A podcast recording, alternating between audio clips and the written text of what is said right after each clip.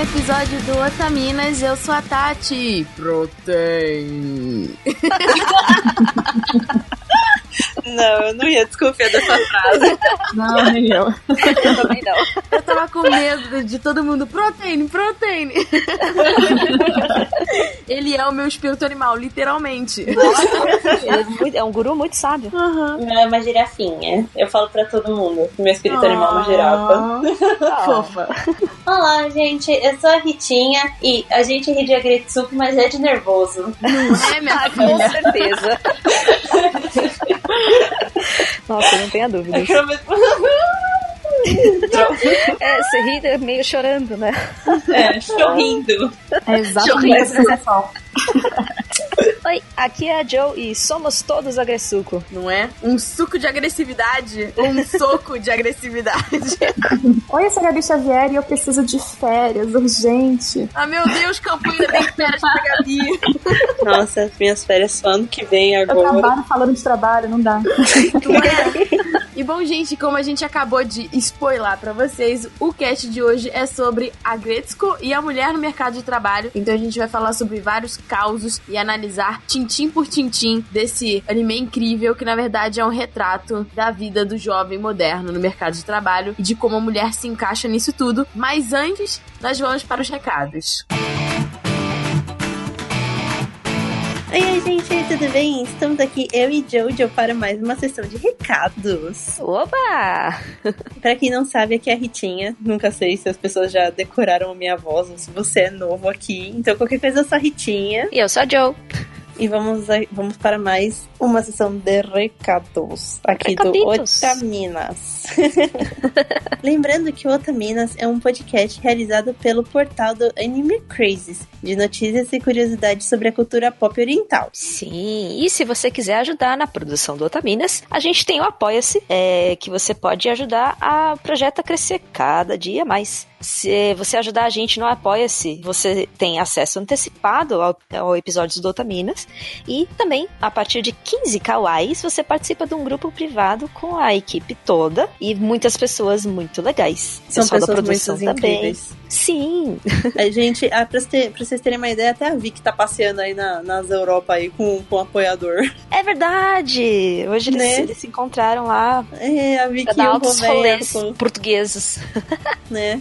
Come muitos. Como é que é o nome do doce português? Pastel de nata. É, pastel de nata. Olha, minha- são meus parentes e eu não sei o nome nada. eu tenho alguns primos em Portugal, mas eu não sei nada, nada, nada. É, só sei na- que só, só gosto dos doces, só falo só dar o doce. Nossa, cada doce, meu Deus do céu. Né? Vitória, pelo amor de Deus, traz pra gente. Vai, aproveita, ouve esses recados, Vamos, vamos lá, vamos lá visitar ela. né? E se você quiser ajudar a gente, acessa lá apoia.se barra otaminas. A gente também tem a opção de ahn, você pode apoiar a gente pelo picpay.me barra otaminas. PicPay é um aplicativo muito bacana de para você pagar quase tudo. E o legal é que eles dão cashback. Sim, e mais É ainda, muito o dinheiro útil. que tá lá parado, ele não fica parado, ele rende. Sério? Sério. Começou com isso? Aham. oh, isso eu não sabia. Acho que eu vou aqui voltar a usar o PicPay. Não, então, eu só abasteço meu bilhete único por lá. E aí Uhum. fica lá rendendinho, assim. Claro, não é assim, ó, vários dinheiros, mas, ô, Não é 100% do Selic. 100% do CDI. ah, Uhum. Ok. Então, vale a pena. Ser. Então, aí você aproveita lá, acho que pelo menos um dia por mês, eles têm um, um- uma promoçãozinha lá que dá 10% de, de cashback e você paga uma conta e já ganha dinheirinho pra apoiar a Utaminas. Gosto. Gosto muito. Então agora nós vamos agradecer aos nossos apoiadores que já entraram no nosso grupo privado do Telegram e estão interagindo com a gente todo dia, a cada segundo. Tem vezes que eu fico até com vergonha porque eu vou entrar no, no chat e aí nisso eu me deparo com tipo duas mil mensagens não lidas. Gente, eu fico, fiquei, tipo, eu fiquei uma semana sem entrar. Tem 2.654 mensagens não lidas. eu tô com muito medo, porque eu, eu até falei pro pessoal, tipo, gente, se for alguma coisa pra mim, pode me chamar no privado, pode dar uma arrobinha que eu leio e eu respondo, porque é muita gente. É muita gente. E assim, o pessoal interage mesmo. Eles Vamos- são muito, viraram muito amigos. Sim, Eu fiquei impressionado. meus vizinhos de impressionada. abóbora. Vamos a eles. Amanda Natália, Amanda Mello, Bruna Cristina, Bruno Giacomo, Bruno Teixeira, Caetano Silveira, Débora Matias, Ti para Campos, Elizabeth Aguiar, Edith Garcia, Fausto Felipe, Felipe Peixinho, Fernanda Marques, Gabriel Flor, Gabriel Serro, Gabriela Veiga, Heloísa Canali, José Veríssimo, João Cordeiro, Luan Sauer, Leonardo Lacê, Bianca Pereira, Luiz Lacerda, Luan Oliveira, Lucas, Ludmila Nazaré, Maiko Mizuhara, Maria Luísa Moita, Mariana Costa, Marli Cantarino, Marisa Cantarino, as Twins, as Twins, The Best Twins, né? Misaki, Matheus Murasaki, Rafael 30 Medeiros, Rafael Tavares, Rafaela Lima, Rafaela Cavalcante, Roberto Leal, Tasley Martins, Tiago Souza Sobrinho, Walter Matheus Vidigal, Vinícius Paiva Lopes, William Kurosawa. Yami Fox. E a nossa querida Invisible-chan. Muito obrigada sempre, porque esse projeto só existe e só, só cresce mais por conta de vocês. É sempre é, é uma coisa que a gente repete muito aqui nos recados, mas é com muito carinho, porque a gente ama muito vocês. Sim, é para e por vocês. Hum, para e por, com certeza. Eles já receberam cast extra e eles recebem sempre o cast antecipadamente. E eles podem aproveitar o cast. Já chegam na quarta-feira sabendo tudo antes de todo mundo. Olha só. Lembrando que o grupo é para cima de 15 kawaiis, tá? Sim. Acessar lá, apoia.se barra Otaminas. Se vocês não sabem ainda, nós temos uma caixa postal. Oh yes! Estamos muito ansiosos para receber várias cartinhas, várias, vários otamimos, como a gente Otamimos, sim. Eu adorei esse nome, deu muito certo. Sim! Foi ideia de um ouvinte, não foi? Fui eu. Ah, foi você! Escreve lá, é Caixa Postal 61551, CEP 05424 970, São Paulo, SP. Yay! Yay! E se você quiser mandar um e-mail sobre o tema do programa passado, ou desse programa, ou qualquer coisa que você queira escrever pra gente, desabafar conosco, é só enviar um e-mail para podcast@otaminas.com.br. E você pode seguir a gente nas redes sociais, no Twitter e no Instagram. É tudo, é só procurar por arroba otaminas. Estaremos lá. É isso aí. Uhum. Meruchan, se a pessoa quiser pular os e-mails, ela vai pra qual minuto? 26 minutos e me chamem para karaokês. E vamos então aos e-mails. Conforme prometido, a gente vai ler os e-mails que a gente não leu no cast passado do Dia na das Namoradas. Uhum. Porque a gente gostou de todos e a gente quer ler todos. E a gente é Não, e dessas. foram, foram muitos e-mails. E tem uns e-mails muito bons que eles precisam ser compartilhados com vocês. É isso aí. Vamos para uma história um tanto peculiar, né, Heloísa? Vamos para o e-mail da Elo Canali. A Elo é uma das nossas apoiadoras e ela contou isso. Mano, eu já conheço essa história, mas ela escreveu e a gente recebeu as imagens junto. Foi algo que melhorou em 500%. Sim. Vamos ao e-mail. Olá, meninas. Aqui é a Elo. Vim encontrar minha novela mexicana. Se divirtam. Tá grande, mas resume bastante a história porque tinha mais loucuras. Eu já fiquei tipo, meu senhor Cristo. Tudo começou quando eu queria alguém para fazer cosplay de Sasuke comigo, já que eu estava fazendo a Sakura. Aí encontrei no Instagram um cosplayer de Obito que eu já tinha visto em um evento do Ressaca Friends e não pensei duas vezes e fui convidar o menino. Ele super topou, só que ele disse que era de Curitiba, mas pegava um ônibus para o evento. A pessoa já tava super interessada. Que né? disposta, Tipo, né? Tipo, não, olha, eu moro em outro estado, mas, mas bora, bora. É, isso daí é, é muito coisa de cosplayer. É muito, tipo, mano, é um grupo Todo Você entre marca- nós, vamos. entre Partiu. nós, né? Conversa vai, conversa vem. Me apaixonei por ele. Era muito fofo comigo. Ele me contou tudo que tinha. Ele me contou que tinha uma ex que perseguia ele e até uma briga de uma facada nele. SOS. E que do nada aparecia na casa dele chorando, etc. Aí do nada essa menina veio me cobrar no Instagram o que eu tinha com um óbito. Vamos chamar ele assim. Mais Vamos, vamos preservar, preservar identidades. e me encheu de mensagem falando que eu estava estragando a vida dela e me ameaçando. E ele ficou puto e deu um basta nela e falou que gostava de mim e assim decidimos namorar à distância. Meu Deus. Ok. A gente perdoa porque o amor às vezes, né, transcende Sim. a linha da razão. Ele mudou do nada e começou, a ser um idiota para não falar mais. E eu pensava, ah, é porque eu ainda não vi ele pessoalmente, aí muda. Lá foi a trouxa pagar ônibus para Curitiba conhecer o Obi. Fiquei dois dias lá e ele foi super bonzinho comigo. Fiquei no apartamento dele, mas achei estranho que não tinha quase nada naquele apartamento. Mas ok. Ele me dizia que odiava Curitiba e sonhava em morar numa casa de madeira numa cidade pequena perto de lá chamada Morretes. Moretes? Morretes? Morrer Enfim. devia ser. Hum. É, já estava sonhando com nossos filhos na casa de madeira. Eu sou muito iludida. e que os amigos dele me odiavam porque não apoiavam o namoro à distância. Meu Deus. Ai, gente. Depois disso, ele me visitou uma vez em São Paulo, mas ele estava sendo mentalmente abusivo comigo, falando coisas horríveis e me tratando igual lixo. Até que ele me confessa que me traiu com a ex-louca, que havia me ameaçado lá. Meu Deus. Aí eu fiquei em choque, mas ele ficava falando que tava com depressão, etc. Aí fui diretamente falar com os BFFs dele, que não aguentava mais. Aí eles me revelaram que nunca me odiaram e que ele dizia que eu odiava eles. Eita! E que eu e eu toda triste falei. Até fiz uma carta aqui pra mandar pra Curitiba. Aí a amiga dele, Elo, ele não mora em Curitiba. Ele mora em Morretes, numa casa de madeira. Ela ficou, como assim? O menino morava em Morretes na casa de madeira dos sonhos dele. E aquele apartamento que ele me levou em Curitiba. Gente, a história só. Eu tô, tipo, o meu queixo caiu, não consigo voltar. Como assim? Que, que doideira. Aquele apartamento que ele me levou em Curitiba, ele pegou emprestado do amigo. Só que parecia com. Só sei que parecia uma novela mexicana. Ele ainda tentou fazer chantagem emocional, falando, e me mandou uma foto com a legenda. Não estou mais triste, pois encontrei, pois encontramos uma nova vida. E aí na foto tava ele, um gato e a mãe chorando. A nova vida era o gato. Bom, isso daí a gente não nega, porque gatos mudam vidas, não é mesmo, Joe? Sim.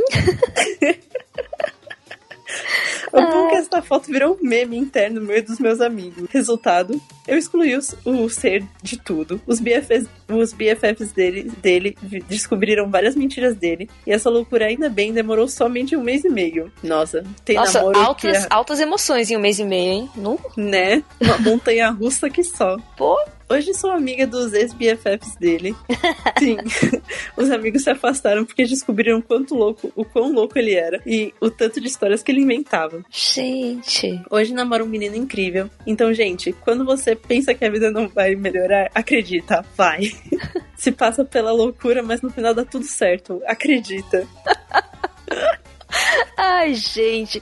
Olha, realmente, essa daí foi uma, uma provação que você teve que fazer. Mas, Né? ó, veja bem, pelo menos ela ganhou os amigos. Né? Não, e as fotos que ela mandou, ela mandou a foto da casa da de madeira, que era a casa dos sonhos. Sim. E a foto que. E a foto dela com. Porque assim, o. O namorado da Elo de agora também tem um gato. E eles tiraram. Eles, eles meio Eles que fazem fizeram a foto como se fosse o meme. E ficou muito bom. Parabéns, Heloísa. Ah. Nossos apoiadores vão receber a fotinha aí. Uhum. E a foto do meme no gato. Adoro vocês. Nós também te adoramos, Elo. Saudade de jogar LOLzinho. Por favor. Vamos. Ai, muito bom. Ai, gente, excelente. O próximo e-mail é. A pessoa pediu pra ficar no anonimato, então vamos chamá-la de Eru-chan. Bom dia, boa tarde ou boa noite, minhas otakus mais lindas de todo esse mundo podcast. Oh, meu Deus. Oh, que resposta. Eu nem sabia se iria escrever mesmo esse e-mail, mas com um pouco de insistência acabei tomando coragem e indo contar. Então vamos lá. Meu nome é Eru-chan e queria dedicar esse texto a alguém extremamente importante pra mim. Espero que gostem. Bom, desde muito nova, nunca me importei tanto com gostar de alguém, mas sempre tinha um crush por meninos e meninas. Na época, eu não sabia da minha atual sexualidade ainda, mas sempre tinha uma pressão externa por aqueles que se diziam meus amigos pra eu tentar algo. Bom, com 17 e 18 anos, foi meu primeiro beijo. Não foi a melhor coisa possível, mas segui em frente e vi que era algo irrelevante. Um pouco mais de um ano depois, aos 19 anos, Conheci meu primeiro namorado. Tivemos um relacionamento à distância por um ano, pois logo que começamos a ter algo, duas semanas depois ele ia participar do Ciências Sem Fronteiras. Mas mesmo assim continuamos a manter esse relacionamento. Mas por causa da minha saúde mental, acabei tendo crises fortes e paramos de nos falar. E logo depois que ele voltou, terminamos. Hum, Demorei quase dois anos para conseguir me permitir namorar novamente, pois houve problemas de aceitação da minha parte por conta da traição que sofri dele. aí não dá, não. É. Ele me traiu quando estava lá, virtualmente com uma garota que morava na mesma cidade que eu. Caramba, eu tô- o cara tava sem, sem fronteiras e vai, vai trair ela com a menina que tá, mora na mesma cidade dela. Tipo, Né? né? Trair já é errado, né? Mas se vai Nossa. fazer pelo menos, cara. Complicado, né, mano? Tipo. Porque a menina ainda era. Nossa, tá do outro. Mesmo, você tá do outro lado do mundo, você quer ainda. Ai. Não, tudo errado, tudo errado. Mas então, conheci alguém que tínhamos tudo parecido. Era quase um clone do outro. Morávamos perto e logo viramos amigos. Meses depois começamos a namorar. Parecia o paraíso, mas ao longo dos meses comecei a ter minhas crises novamente. Mas eram muito piores que antes. E cada vez mais me afundava e não entendia direito o porquê. Cheguei ao ponto de tentar suicídio. Ô, amiga. De tentar Ô. suicídio e parar no hospital por superdosagem de medicamentos. Ai, No dia eu fui sozinha, pois ninguém sabia. Caramba. Fiquei com sequelas temporárias, mas logo melhorei. Mas depois daquele dia fatídico de agosto, que ainda me lembro bem, decidi terminar meu relacionamento, pois via o quão tóxico era, a ponto de não ver mais meus amigos, não sair de casa, não me socializar e mais o tratamento que fazia pra me ajudar era motivo de piada pra ele. Pô, gente. A pessoa que fazia de porto seguro e chorava no ombro a ponto de ensopar a camisa. Sim, eu sofria um relacionamento abusivo e não notava. Nossa, n- não se deve fazer piada com a doença alheia. Uhum. Isso é muito sério, gente. E isso de relacionamento abusivo lembrou que eu tava conversando com- até que saiu um episódio agora de vo, do podcast do Vozes, falando sobre relacionamentos abusivos. O quanto eles não são só é, de namorado e namorada, como é algo que se estende para, tipo, família, trabalho, tudo. Então, Sim. tipo, é algo que você tem que ficar muito atento. Porque às vezes a Uhum. gente acha que isso só acontece, tipo, a gente acha que é só é, o homem que é abusivo, a gente acha às vezes que é só que quando, é, quando é com namorados, quando na verdade é algo muito extenso, com muitas pessoas e merece uma atenção especial. Com certeza. Quando, então, se você se, se você se encontrar em um relacionamento abusivo, se você vê, tipo, pega aquela listinha, tipo, 10 sinais de que você está num relacionamento abusivo. Meu, bateu 8. É, Até pisca um menos. alerta, sabe? 6. 6, assim, sabe? Tipo, É. Tá tudo aquele, aquele item 1 que vale por 5. Uhum. Bom, ela continua. Mas ainda bem que eu saí dele. Já faz quase dois anos desse evento. Eu tenho minhas, minhas recaídas às vezes, mas sempre conseguindo levantar. Depois de mais tentativas, eu consegui chegar aonde estou, aprendendo a lidar com a minha saúde mental, que começou com uma pequena depressão e hoje virou um monstro de múltiplas cabeças, como o dragão Tiamat, sendo depressão, TGL, TAG, TDAH e etc. Quantas siglas, meu Deus. Que combo pesado. Uhum.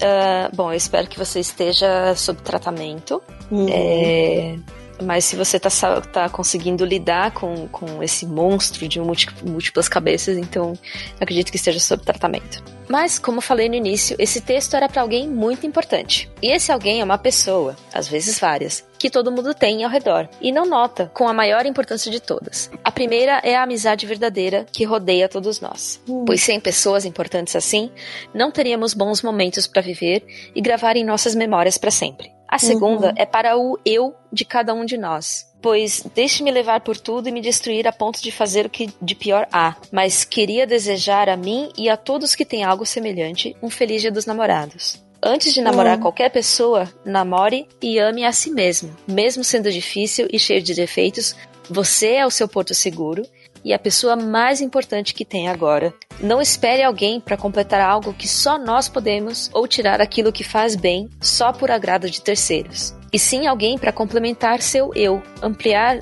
o que tem de melhor em todos nós. E não se importe com terceiros. Se você é feliz com você mesmo, já é o suficiente. Hum, realmente. Ai, que bonitinho. Apoiada, é o que a gente falou no, no recado do cast passado. É se priorizar, Uhum. cuidar de você mesmo, se gostar, e aí o resto acaba meio que fluindo naturalmente. Uhum. Deixa acontecer natural. Cadê o pandeirinho? Bom, ela finaliza aqui. Desculpe o texto longo e somente mais uma coisa. Feliz Dia dos Namorados para quem tem um companheiro ou companheira e para você mesmo. Que esse dia seja para se dedicar a quem você deve amar e cuidar bem, o seu eu próprio. Adoro demais vocês, Otaminas. Que sejam um motivo de força para todos, como vocês são para mim. Oh, Uma apoiadora do sucesso de vocês. Assinado, Ero-chan. nossa, o Ah. coração do Skip a Beat foi. Eu não esperava É. por essa. Nossa, gente, Ah. que. Bom, Os e-mails são muito gostosos, né? são. Eu fico feliz que Uhum. eh, a Ellie-chan superou tudo isso Uhum, e tá convivendo com seus monstrinhos. Domou seus monstrinhos. uhum, É, é muito importante, realmente. uhum. Nossa, é muito mesmo. E pode contar com a gente, viu? Pode sim, com certeza. Vamos agora para o último e-mail, que não menos importante é da Rafaela do Nascimento de Lima. Olá meninas, tudo bem? Tudo, e com você? Comigo as coisas vão indo, mas tem um aspecto da minha vida que está bom e é sobre ele o e-mail, sobre esta pessoa incrível. Estou mandando em cima da hora, talvez tarde demais, porque não achei nossa história, que nossa história tivesse muito a ver com o tema, mas ela é envolvida por animes. Hum, então vamos ver.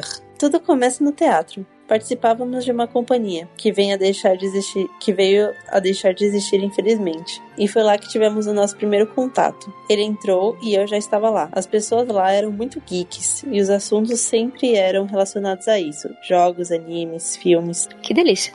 né? Nessa época, eu estava de rolo com uma outra pessoa, mas ele, vamos chamá-lo de P, estava lá me observando na dele. Quando esse rolo, esse rolo meu acabou, o B começou a se aproximar. Estava lá me observando na dele. Quando esse rolo meu acabou, começou a se aproximar, eu descobri que estava no mesmo curso de no mesmo curso pré-vestibular. Como não sou uma pessoa atenta e tinha 90 pessoas no curso, nunca tinha visto ele. O B se infiltrou na minha roda de amigos, começou a sentar perto de mim e num belo dia, em meio à conversa sobre anotar a matéria, nunca tinha falado com ele pelo WhatsApp até então. Ele me disse que vai ter um show em algum que ia ter um show em alguns dias. Eu disse que isso era legal e ele me chamou para ir. Muito rápido, menino. E Olha que danadinho. Não é? Mas aí ele me enganou. Disse que já tinha comprado os ingressos e eu fiquei, putz, agora eu tenho que ir. Fui. E além de ser o primeiro show da minha vida, foi uma noite incrível. Aliás, show, show é muito bom. Eu sou muito suspeita. Depois de um mês já estávamos namorando. Olha só. Eu, ó, rapidinho essa daqui, igual eu, com o Kenzo.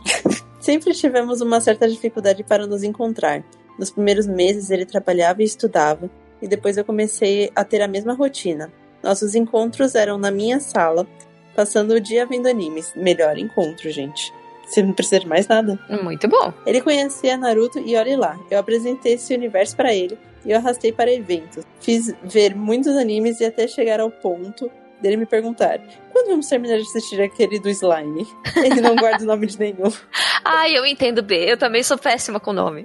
Uhum.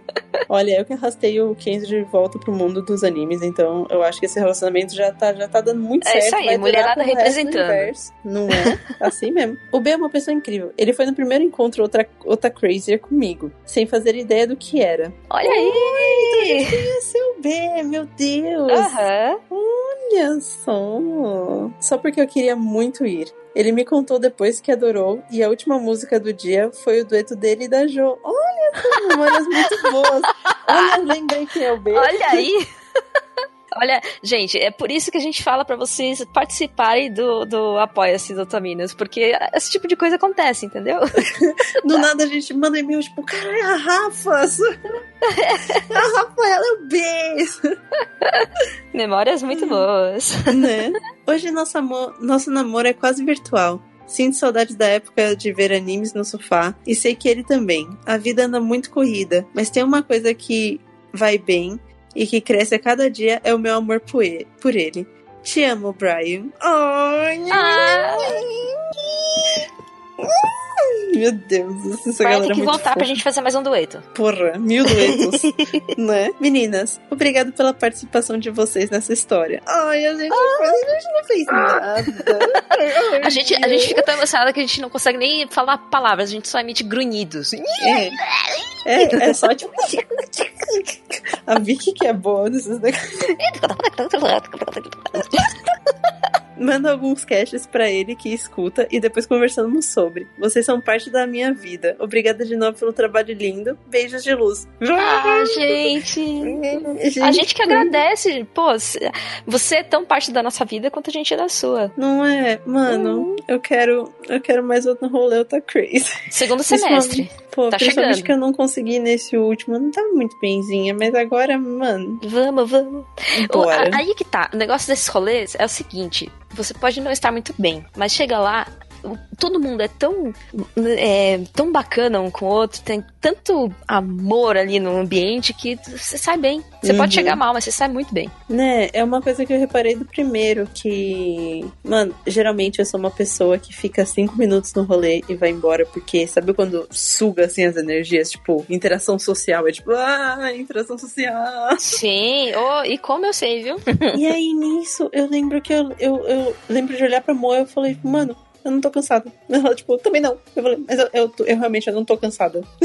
Sim, é, eu, eu também eu, eu, me esgoto muito fácil nessas, nesses rolês e, tipo, eu nunca participo de karaokê. E assim, eu fiz um dueto, sabe? Você cantou, né?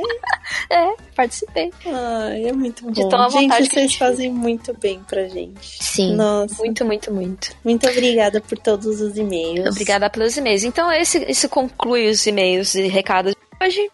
É, é, conclui também os e-mails do especial de Dia dos Namorados. E a partir do próximo cast a gente volta à leitura normal dos e-mails. Sim, Tem bastante coisa acumulada. sim. Nossa, nem me fala. Preciso até dar um gás aqui e responder os e-mails com as meninas. É isso aí. Gente, não desistam da gente. A gente vai responder todo mundo. Vamos sim, é porque foram muitos e-mails, principalmente agora nessa época de Dia dos Namorados, porque a gente não quer responder só no cast. Obviamente, a gente vai mandar mensagem de volta pra vocês. Então, Claro. por favor, só tenham paciência. Não desistam da gente. Bom, vamos para o cast? Bora pro cast. Tá muito bom.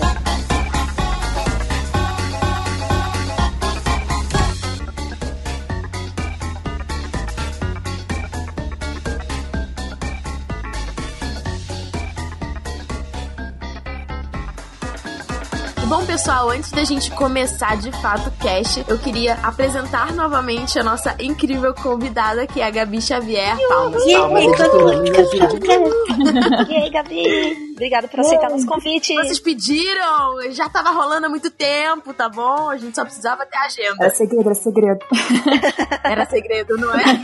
Obrigada a vocês pelo convite, gente. Tô muito feliz de estar aqui, ainda mais pra falar deste anime que me identifico pessoalmente. Gosto muito. Nossa, todas nós. Gabi, fala um pouquinho de você. É claro que é óbvio que é muito difícil alguém que escute a gente que não conhece seu trabalho, mas pode ter. Então eu queria que você falasse um pouquinho sobre o que você faz, sobre o seu canal e deixar aquele jabazão lindo, incrível logo agora no início do nosso cast. Vai que é tua. Então, tem um canal que tem um nome muito criativo, que é a Gabi Xavier, o meu nome. E, e eu tô lá no YouTube, principalmente, falando de animes, mangás, com reviews de tanto de do que tá saindo agora, quanto análises mais aprofundadas de personagem, ou indicações de animes antigos. Enfim, falamos desse universo por lá o máximo possível, quase todos os dias. Entre e descubra, temos quase, acho que mais de 400 vídeos, então vamos lá pra Uau, conversar. gente, Pra é pra, maratonar. é pra maratonar, pra se deliciar. São vídeos de extrema qualidade. Assistam Aproveita, tudo. Taco. A gente vai botar o link aqui do canal da Gabi. Vão lá conferir. Ela tem análises incríveis. Vocês que curtem o nosso conteúdo do Otaminas, eu acho que vocês vão gostar bastante do que a Gabi tem a dizer, porque nós temos um posicionamento bem parecido em relação a não analisar só por analisar, realmente, tipo, fazer um trabalho mais profundo, né? E falar não só sobre animes, mas relacionar isso com tópicos da vida cotidiana ou com outros tipos de assuntos, outras matérias, enfim. Então, por favor, vão lá conferir. E bom, a Gretsuko, o que dizer? A querida panda vermelha. Então eu vou chamar alguém para ler essa sinopse para nós e resumir para quem ainda não viu a Gretsuko sobre o que, que é esse anime. Na, na verdade, o título já meio que diz do que se trata, né? É uma personagem principal chamada Hetsuko, agressiva, a Gretsuko. Então ela conta a história da Hetsuko, que é uma panda vermelha, é a coisa mais fofinha. Ah, eu acho que até no Netflix BR, eu acho que eles traduziram como raposa. Ah, é? É, É. em alguns lugares teve essa falha, de fato. Tá errado? gente. Tá errado que existe não tem só um É panda uma normal, tem um panda vermelho, que é muito melhor. É inclusive mais fofo do que o panda o preto e branco, eu acho. Nossa, procurem, juro. É coisa mais gracinha. Uhum. Bem, ela tem 25 anos e ela trabalha no departamento de contabilidade de uma corporação comercial grande. É uma daquelas empresas que você se perde em números, né? Um prédio enorme. Você é apenas um registro. Contabilidade já é bem burocra. É bem Não é? burocracia. E, é, obviamente, esse trabalho não a deixa muito feliz. Ela já tá lá há cinco anos trabalhando e ela vê, assim, o, o trabalho dela como o mal necessário só pra pagar as contas dela. No dia a dia ela fica muito, muito infeliz, é um ambiente meio tóxico, tem muito machismo, tem abuso, assédio moral e tal. Então ela gasta muito tempo do dia dela tentando manter as aparências, aquela Uhum. aparência de pandinha calma e plena e feliz com o trabalho dela Dela recatada do lar. é, né, aquela garotinha certinha, passiva e tal, que sim senhor. Só que, apesar disso daí, ela guarda muita raiva dentro dela, Com razão. com razão, porque ela passa uns maus bocados aí, e ela extravasa isso de uma forma muito peculiar. Ela vai pro karaokê e canta death metal, e ela se transforma completamente. Canta muito bem, inclusive. Sensacional, nossa. Eu queria ter essa potência vocal que ela tem. Técnica, gente, maravilhosa. É, E tem uma curiosidade sobre quem faz a voz de Screamo, que é tipo essa voz da Aretsuko, é o Rareko. E o Rareko é o diretor de Agretsuko. E é ele dubla a voz de death metal. Caraca, que é muito que legal. Da curiosidade. Sensacional. Genial. Mas é isso, aí mostra o dia a dia dessa meiga panda que vira metaleira. Inclusive, às vezes ela nem espera ir pro karaokê, ela Vai banheiro mesmo, né? no banheiro da firma. ela carrega o microfone na bolsa, gente. Ela é tipo a O Tati. microfone é dela, é o pessoal, ela não usa nem o do karaokê mesmo. Eu, eu depois vou falar sobre essa relação, mas o anime do Agretsuko, ele começou, na verdade, como quadrinhos de, tipo, minutinhos, três minutos no máximo, que passaram em vários canais, né? Mas passava no intervalo da programação, aqueles quadrinhos rapidinhos, tipo o que tinha na nossa época da Puka, que era assim, VaptVupt. Ah, sim, sim. Tipo isso, e aí ficou muito, muito popular. E aí a Netflix foi lá e resolveu fazer essa série, que a primeira temporada tem 10 episódios, e agora tem um episódio especial de Natal, e vai ter numa nova temporada. Estou ansiosa. Muito é? ansiosos estamos. Então, assim, a gente vai falar agora das primeiras impressões, mas caso você esteja escutando esse cast e você ainda não viu o anime, esse cast tem spoiler, então eu já tô deixando aqui muito bem avisado. Igual no cast de Akatsuki no Yona e no Dinana, que a gente falou, nós avisamos, vocês estão responsáveis pelos spoilers que vão receber daqui pra frente, ok? Vocês vão ouvir anyway, mas, mas? É, danado. Mas eu A já gente tô avisa. É, é, tá bem claro aqui, ó, gente. Caso vocês não tenham prestado atenção, vai ter spoilers. Ok? Tchan, tchan, tchan, aqueles alertinhos assim. Well, well.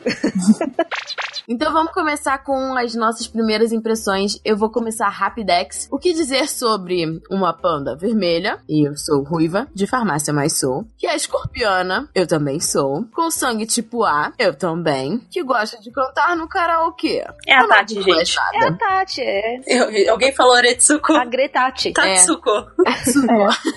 Mas eu realmente amei. Eu fiz inclusive uma review que ficou bem bacana lá no Anime Crazes. Eu vou colocar o link aqui, caso vocês queiram ler. Mas um pouco do que tem na review a gente vai falar aqui. É só um complemento, caso vocês gostem de ler. Enfim, fica aí a dica pra vocês. Mas eu amei muito e a gente vai discursar mais um pouquinho sobre isso. Queria saber a opinião da Gabi, sua primeira impressão quando você soube do anime e assistiu. Quando eu soube do anime, primeiro eu não tive vontade de assistir. Eita, nós! Porque eu, eu olhei aquilo da San Rio e Uhum. falei, não, não faz sentido, mas uma amiga minha insistiu, falou, não, você tem que assistir, você vai se identificar. E o primeiro episódio já foi. O primeiro episódio já me apaixonei, porque ainda mais quando você tá nessa fase, sabe? Você tem os seus 25, um pouco Sim. mais, você já assistiu, você vai se identificar com seus trabalhos, a sua vida. Eu ouvi gente falando que se identificou até com vida acadêmica mesmo, porque basicamente é relacionamento, é perfil É. de pessoa, são Uhum. problemas que você passa no dia a dia. E a Aretsuko é maravilhosa. E a forma de extravasar com metal, gente, me senti na firma, ouvindo metal no fone do ouvido, me xingando os outros.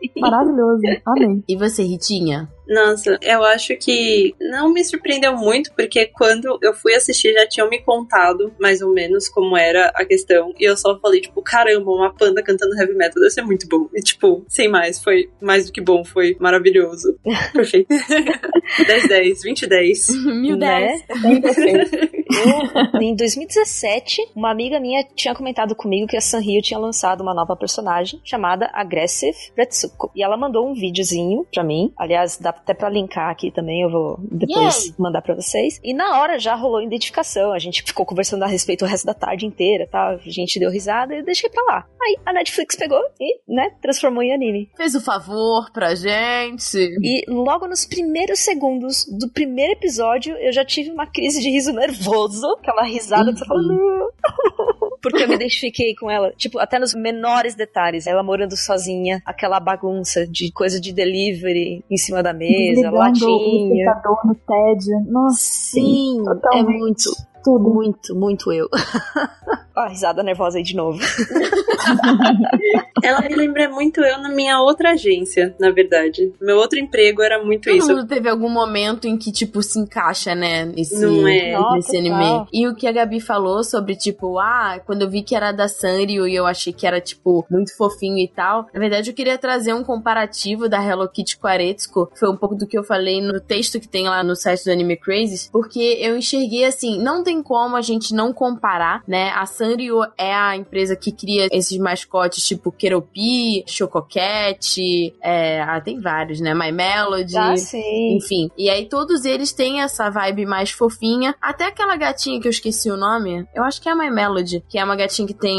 Não. My Melody é a coelha. Aquela gatinha que ela é meio punkzinha, ela é meio gotiquinha. Enfim, tem uma gatinha dessa. Até ela é fofa, entendeu? Tipo assim, no sentido de, tipo, é meio que na aparência, mas a atitude dela não é tão hardcore. E aí, a Aretsuko, eu acho que assim, foi uma sacada muito boa da empresa de entender os consumidores e de entender essa nova fase, né? De fazer uma mascote que fosse mais próxima do que é a vida real, né? Então, se a gente compara, tipo assim, cara, a Hello Kitty não tem nem boca. Ela só tem boca no desenho, que inventaram que ela tinha boca, mas a Hello Kitty não tem nem boca. Então, assim, eu enxergo a Hello Kitty muito como essa personalidade adorável, pacata, singela e sem Uhum. fala. Gente, na infância de vocês não tiveram teorias macabras sobre Hello Kitty ser do mal, não? Ah, Ah, sempre, sim. né? É, igual a fita da Xuxa, entendeu? Todas essas coisas, tipo fofão com a faca dentro. É, nossa. Quando é urbana. bonzinho demais, a gente já. A gente desconfia. Oh. Não é? Ah, o nome da gatinha é Kuromi. Kuromi, isso mesmo. Obrigada. Ah, e que tem a chocolate também. Uhum. Chococat. O É o Chococat. Chococat. E aí, então assim, eu vejo a Hello Kitty muito como isso, como. Claro que a Hello Kitty tem várias skins e, e ela, tipo, tem atitude, mas assim, em comparação com a Aretsuko, eu vejo outra energia, assim. A Aretsuko já é mais, tipo, claro, ela tá tentando manter as aparências e tal, mas quando ela se solta, ela é tipo.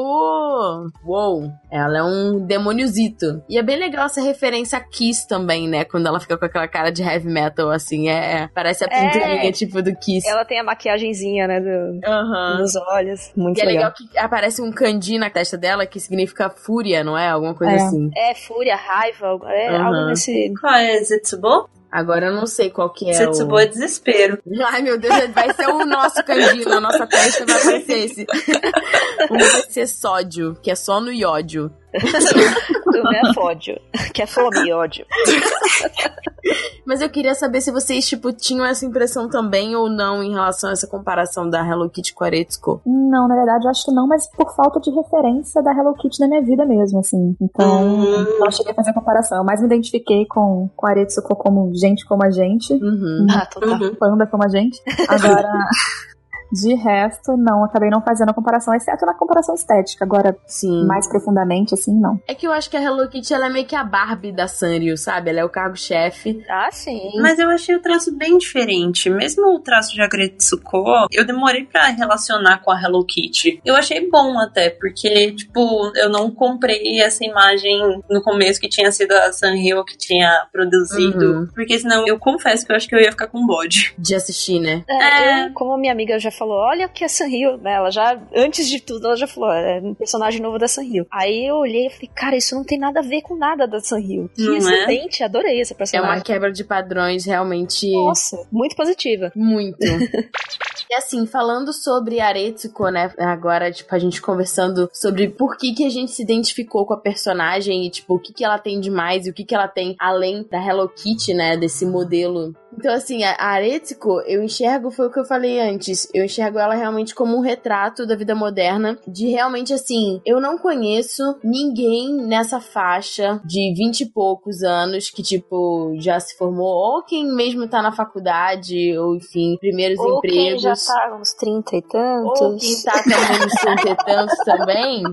Não, porque, por exemplo, a minha madrasta, ela tem 40 e tantos e ela tá nessa fase da vida também. Todo mundo chega num ponto em que não sabe o que quer fazer, ou não consegue fazer o que gosta, ou às vezes nem sabe o que gosta, não Uhum. sabe que rumo tomar. Só segue na inércia, né? No dia a E dia é do o modo trabalho. default da vida, né? É. Você simplesmente acorda e faz as coisas no modo automático, sem muito propósito, né? E aí você vê pessoas que estão, tipo, super realizadas com as coisas que fazem e, tipo, tem vocações e tudo mais, e você fica, e o que que eu tô fazendo, né? Qual que é o meu lugar no mundo? E eu acho que a Aretsuko, ela demonstra muito isso, assim, muito esse comodismo que as pessoas se colocam por se encaixarem em padrões sociais do tipo, eu preciso ter um emprego porque eu preciso ter um emprego e porque eu preciso sobreviver também, né? Porque, enfim, nada nessa Afinal de vida é contas, de graça. boletos. Ah, não é? Mas assim, dane-se o que eu gosto e o que eu quero, isso não dá dinheiro, isso, enfim, é, não vale a pena. E aí vai virando essa bola de neve, né? Que no final só vira estresse e, enfim, outros fatores, né, psicológicos. É, então, eu ia comentar, assistindo, eu me identifiquei também por. Ela tem muitos traços bem claros de alguém que tem depressão. Sim.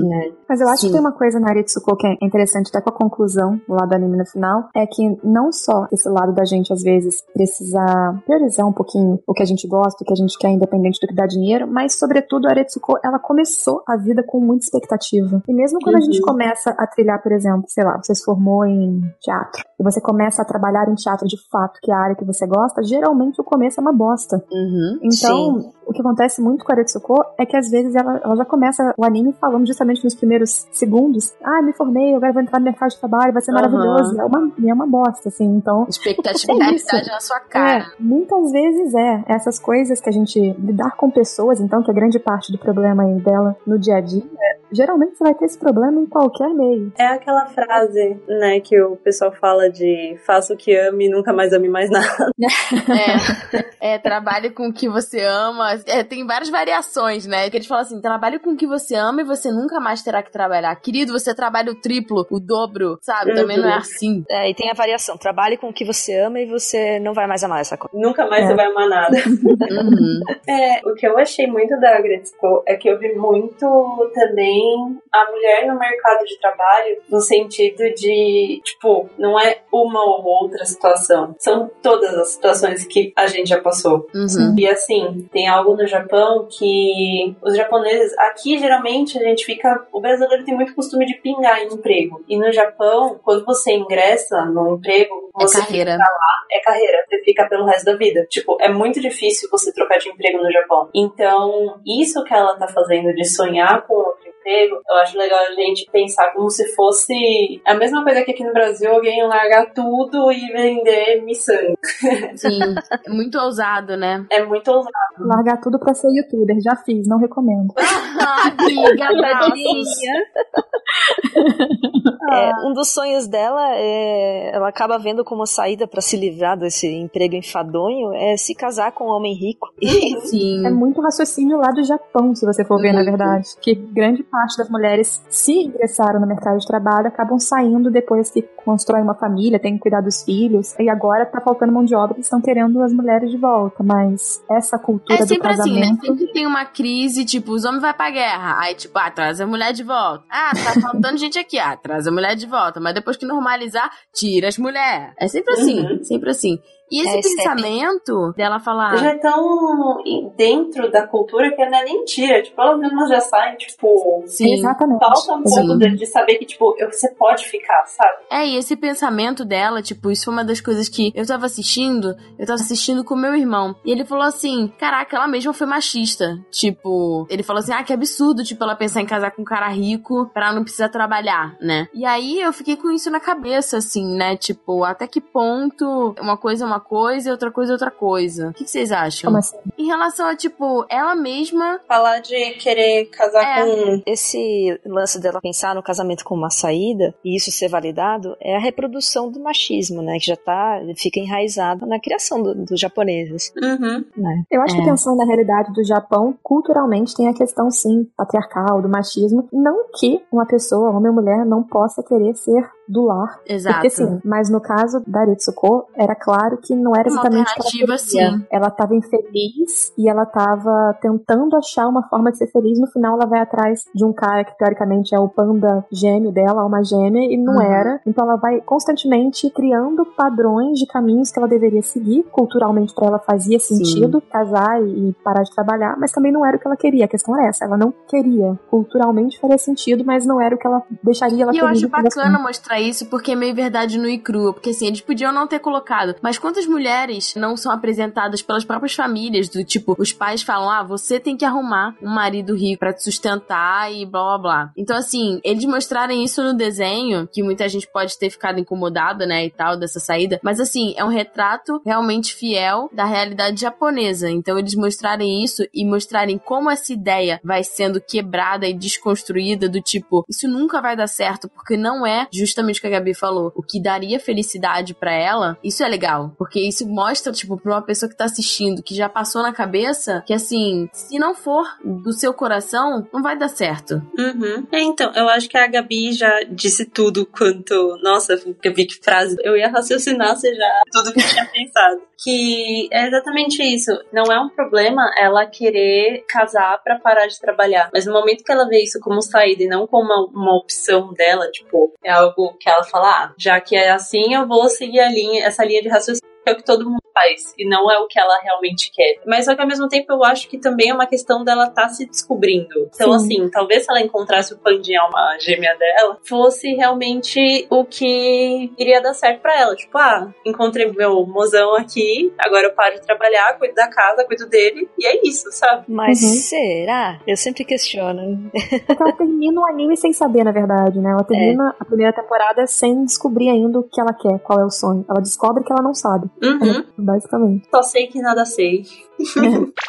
E aí a gente explorando um pouco mais da história, né? A gente depois é apresentado pelo ambiente de trabalho, né, dessa empresa que a Aretsuko trabalha. E aí a gente é apresentado aos colegas de trabalho e ao chefe, né, dela. E o que eu achei interessante é que o chefe dela, que é o Tom, ele é representado por um porco. Ele chama ela de parasita, né? Tipo assim, como se ela fosse a parasita da empresa, que ela tá ali pra sugar, sendo que em vez dele trabalhar, ele fica jogando golfe e só delegando as funções dele pro resto dos funcionários, né? Quem é o parasita, Jogando né? golfe e pedindo chá. É.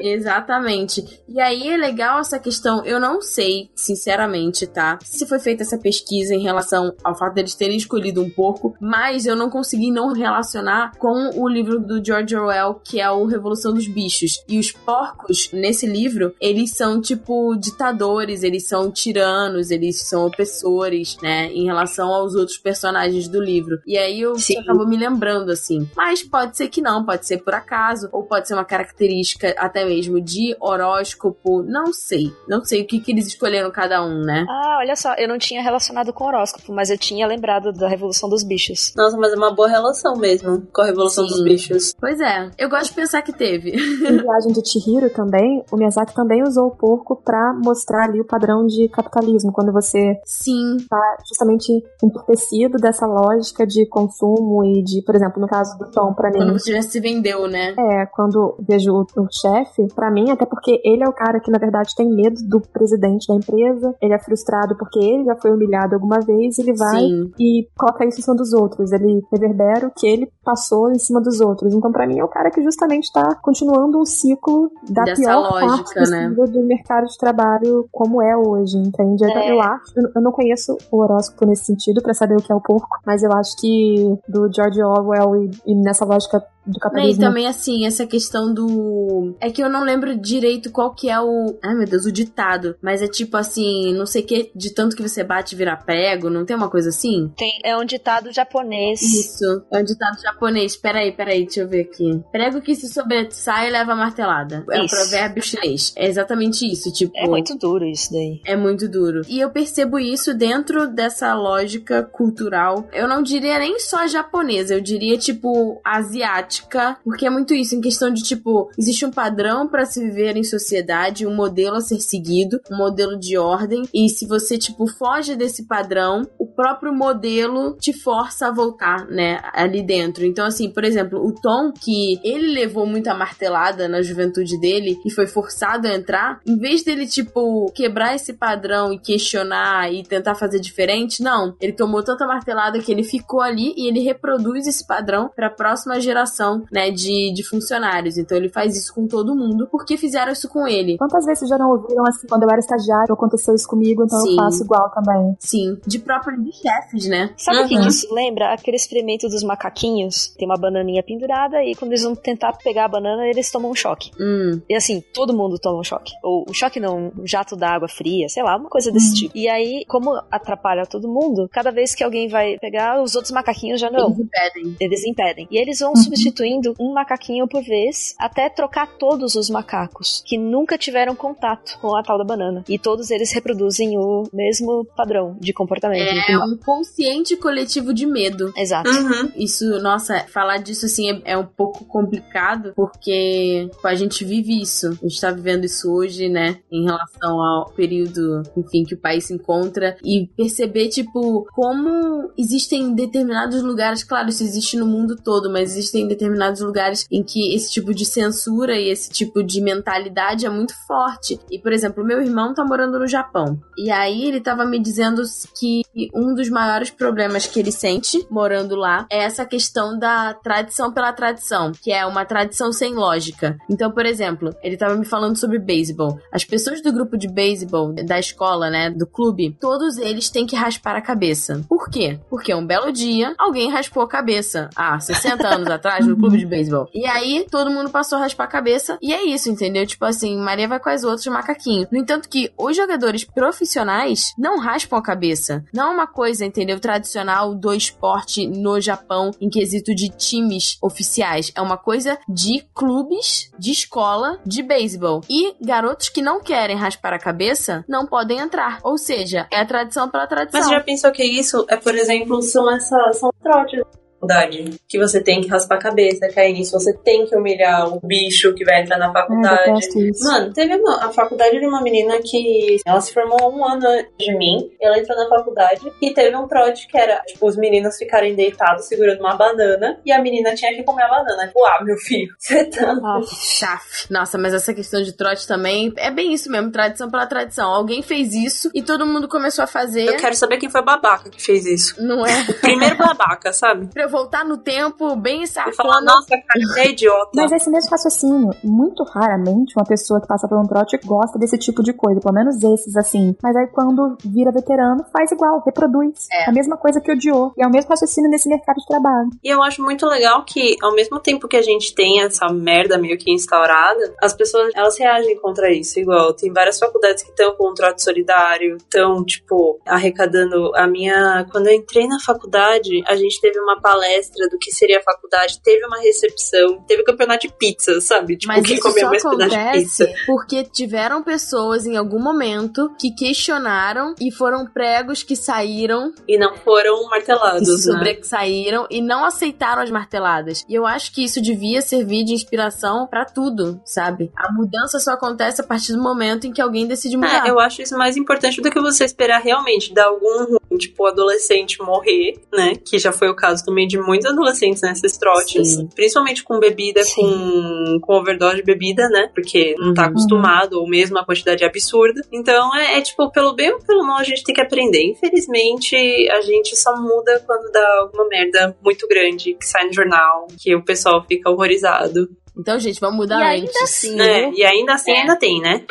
E aí, conversando um pouco mais sobre a questão, voltando, né, pra pauta da questão dos colegas de trabalho, a gente tem vários perfis e vários personagens super interessantes, assim, nossa, é, é muito difícil ter que limitar, falar só de alguns aqui, né, no, no cast, pela questão do tempo, mas, nossa, a gente tem, tem tantos, tipo, tem a Gori e a Washimi, que é a, a gorila e a... Ela é o que? Ela é uma... Ela é uma. O nome em inglês é da. Garça, tipo... Não, é, se chama Secretary Bird. E Ah, engraçado, ela é uma todo secretária. sentido, ela é uma secretária. eu adoro essas coisas, eu Eu adoro. também. O que eu acho maravilhoso dela é que ela tem poder sobre o presidente, né? Sim. Ela total consegue articular As duas são, tipo, muito girl power. O que eu acho muito legal, porque, tipo assim, depois que a Retsuko começa a sair com elas, existe uma mudança interna do tipo, ela se enxerga, ela se espelha nesses modelos que estão indo contra, pra Retsuko também, tipo, tentar ser mais ela. E é interessante porque existe os dois lados. O lado empoderado dessas mulheres e também um lado do tipo, às vezes você tem uma ideia sobre uma pessoa e não é exatamente como você achava que era, né? Então, assim, elas estão, tipo, super poderosas andando assim, tipo, Vogue, andando na passarela da, da É a empresa. musiquinha de passarela. Tem a musiquinha, tem, cara, tem flashes, tipo, É, sei. paparazzi. E aí, tipo assim, quando elas viram a esquina, elas já estão, tipo, meu Deus, eu, eu não aguento mais esse salto. tipo, É. dá salto, amiga, sabe? Isso que é muito interessante, assim, de ver que realmente existe essa dualidade do tipo, a força dessas mulheres, mas também, tipo, o que elas precisam fazer pra serem enxergadas com respeito dentro daquela companhia. Eu tenho certeza que se elas não se vestissem daquela forma, ou se não se portassem daquela forma, e fizessem tudo de uma forma que ficassem mais confortáveis, acho que elas não seriam vistas de uma forma ganhando respeito, né, dos colegas de trabalho. Ah, sim. É, o que eu acho legal nelas é que, de ver assim, e pensar no espelhamento do que eu já vi na, na vida no trabalho, é que eu entendo que elas, por exemplo, são aquelas que masterizaram o escritório. Elas sabem como elas precisam se comportar, e, por exemplo, no caso da secretária do presidente, da Washimi, ela sabe como ela precisa abordar ele, com quais Uhum. palavras. Então, assim, ela basicamente entendeu como funciona aquele esquema que a Aretsuko, por exemplo, não entende. Ela é Sim. vítima de tudo. Ela não consegue lidar com a fofoqueira, ela não consegue esconder as coisas, ela não consegue lidar com a outra chefe que é machista e só trata bem os Uhum. homens, ela não consegue lidar com o chefe abusivo. Essas outras elas já sabem lidar muito melhor, extravasar num nível que elas chegam no outro dia, fazem a aula com o Protein, ficam tranquilonas e conseguem mais uma vez vivenciar os problemas do trabalho. Mas eu Sim. acho aí que tem muito também o caso de, por exemplo, você saber jogar o jogo, sabe? Porque Uhum. que nem tem aquela.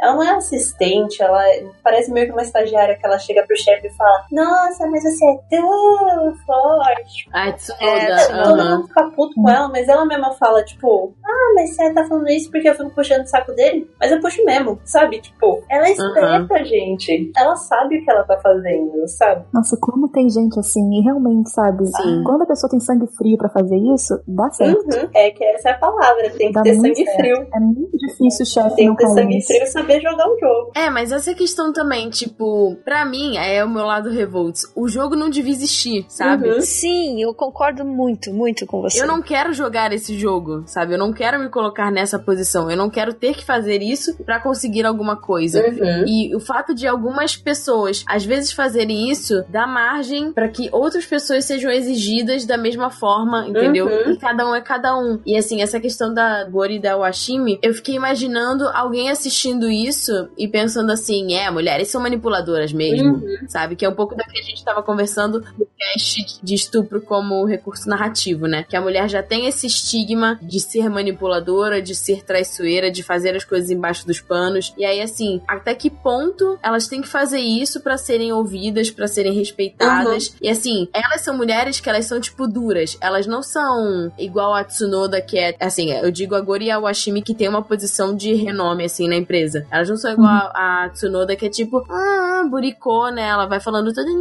Elas não são, tipo, menininhas. Elas são, tipo, mulherão e é isso e pronto. E assim, eu enxergo isso no nosso mercado de trabalho e até mesmo em outros, de outras culturas, né, que a gente vê, tipo, em filmes americanos, europeus e tudo Uhum. mais, que parece que só esse perfil de mulher ganha respeito. Ou seja, a mulher tem que ser mais masculinizada, ela tem que ser mais dura e ela tem que ser meio megera pra conseguir ter o respeito da equipe, o respeito do presidente, o respeito, enfim, da Você acha que empresa. elas são assim, essas duas? Tipo, diabo veste Prada, né? Eu acho que elas são um pouco, não no, no limite, porque depois a gente conhece elas. É, não, eu achei elas mais, assim, sei lá, mulheres donas de si, assim, eu realmente não achei elas, por exemplo, com um tom mais, não sei, masculinizado em qualquer termo ou qualquer diálogo. Eu acho que elas sabem o que fazer só. É porque, assim, do que eu já vi, por exemplo, de secretárias, de presidentes de empresas grandes, assim, é sempre a mesma coisa. Elas têm uma lábia muito boa, elas Uhum. sabem se comunicar porque elas estão sempre naquele lugar meio inseguro, porque elas estão abaixo da pessoa que mais manda, então elas têm Uhum. voz e contato direto com essa pessoa, ou seja, elas têm influência se elas souberem ter essa influência, mas ao mesmo tempo, se ela usar as palavras erradas ou a coisa errada, ela é a primeira que cai também. É. Então eu acho interessante porque eu acho ex- exatamente isso. Ela sabe balancear, por exemplo, ela sabe o que ela precisa para conseguir chegar no presidente para pedir algo em favor da Aretsuko e contra o Tom. Se ela não tiver as armas, ela não pode fazer, porque ela sabe que ela bota dela na reta. Então eu, eu realmente não enxerguei dessa forma. É o que você falou, elas entenderam como funcionam as engrenagens e estão usando a favor delas, né? Elas não são manipuladoras, a meu ver, que nem a, a Tati falou que tem esse limiar, né, de mulher é tida como manipuladora e tal. Elas, na verdade, são vítimas desse formato, né, da empresa. Uhum. Sim. E aí elas se adequaram a isso. Uhum. Mas não é uma questão de manipulação, mas é uma questão sim de se encaixar nesse altíssimo padrão que É que exigem quando eu das disse mulheres. em relação a isso, eu imagino tipo assim, eu não enxergo dessa forma, mas eu vejo que podem ter pessoas, principalmente do sexo masculino, vendo isso e não conseguindo enxergar que na verdade elas têm que ser um pouco mais persuasivas e mais incisivas por conta da posição delas dentro da empresa e pelo fato delas serem mulheres. Uhum. E aí de Sim. pensarem, ah, e aí essas pessoas pensarem, elas manipulam, elas são, entendeu? Uhum. Não no sentido de Deus estar falando que elas são, mas Sim, de sim, como sim. elas podem ser enxergadas. E em relação ao que a Gabi falou que ela não enxergou, na verdade, assim, me fez lembrar, porque eu não vejo elas, tipo, sendo mais masculinizadas. Eu vejo elas sendo, tipo assim, mulheres fortes. Mas se a gente for, tipo, ver, por exemplo, o que a Jojo mesmo disse, de tipo, ah, exemplos de mulheres que dominaram o mercado ou de personagens, tipo, Diabo Veste Prada. Elas sempre têm que ser mais frias, sabe? Mais. Até mesmo mais megeras, Sem mostrar sabe? emoção, assim. Sim, sim. Foi no sentido disso, assim. Não masculinizada num sentido de aparência, mas num sentido de atitude. Atitude. Uhum. É. Então é que eles falam um comparativo do tipo assim, ah, sei lá, o homem é confiante e a mulher é. E tem vários, tipo assim, eles fazem um comparativo pro mercado de trabalho de características. Sim. E aí, tipo, é a mesma característica, mas quando é um homem fazendo, é visto de Ah, uma forma sei. e quando é uma mulher fazendo é de outra. O homem tem pulso firme, a mulher é mandona. É, Uhum, isso. isso. entendi. Umas coisas assim.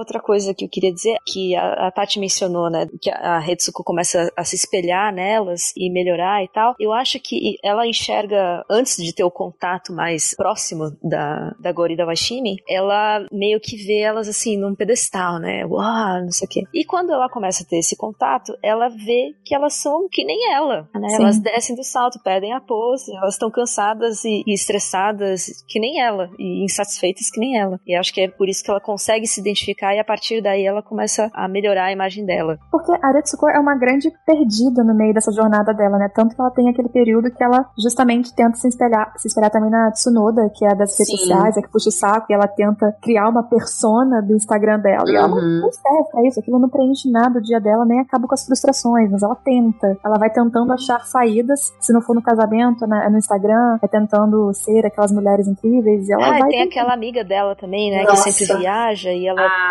que é a pantera cor-de-rosa, né? É a amiga dela que trabalha períodos pra pagar as viagens. Sim. Exatamente. Ela é meio Hare Krishna. Sonho de todas nós. Quer abrir um, um negócio, não sei o quê, e a Retsuko, coitadinha, ela fica toda esperançosa. Pensando em pedir demissão, como vai pedir a demissão? É, E aí no final não dá em nada, né? Pra você ver que, tipo, cada pessoa tem o seu perfil, né? E na verdade, acho que o que a Retsuko percebe no final, mesmo que ela não defina o que, que ela quer fazer ou o que, que ela quer ser, do tipo, ela pode até não saber saber, desde que ela não queira ser outra pessoa, né? Porque Uhum. essa questão da Tsunoda, cara, isso é muito uma pauta super atual, do tipo você viver de aparência e você fazer tudo pelas curtidas e você fazer isso tão no automático que você para de expressar quem você é pra expressar o que os outros querem que você seja, né? E aí você constrói a sua imagem não pra você, mas sim pros outros, até um ponto que você não consegue mais se identificar. Então assim, ah, o ângulo da foto assim assado pra mostrar que você não sei o que, cara,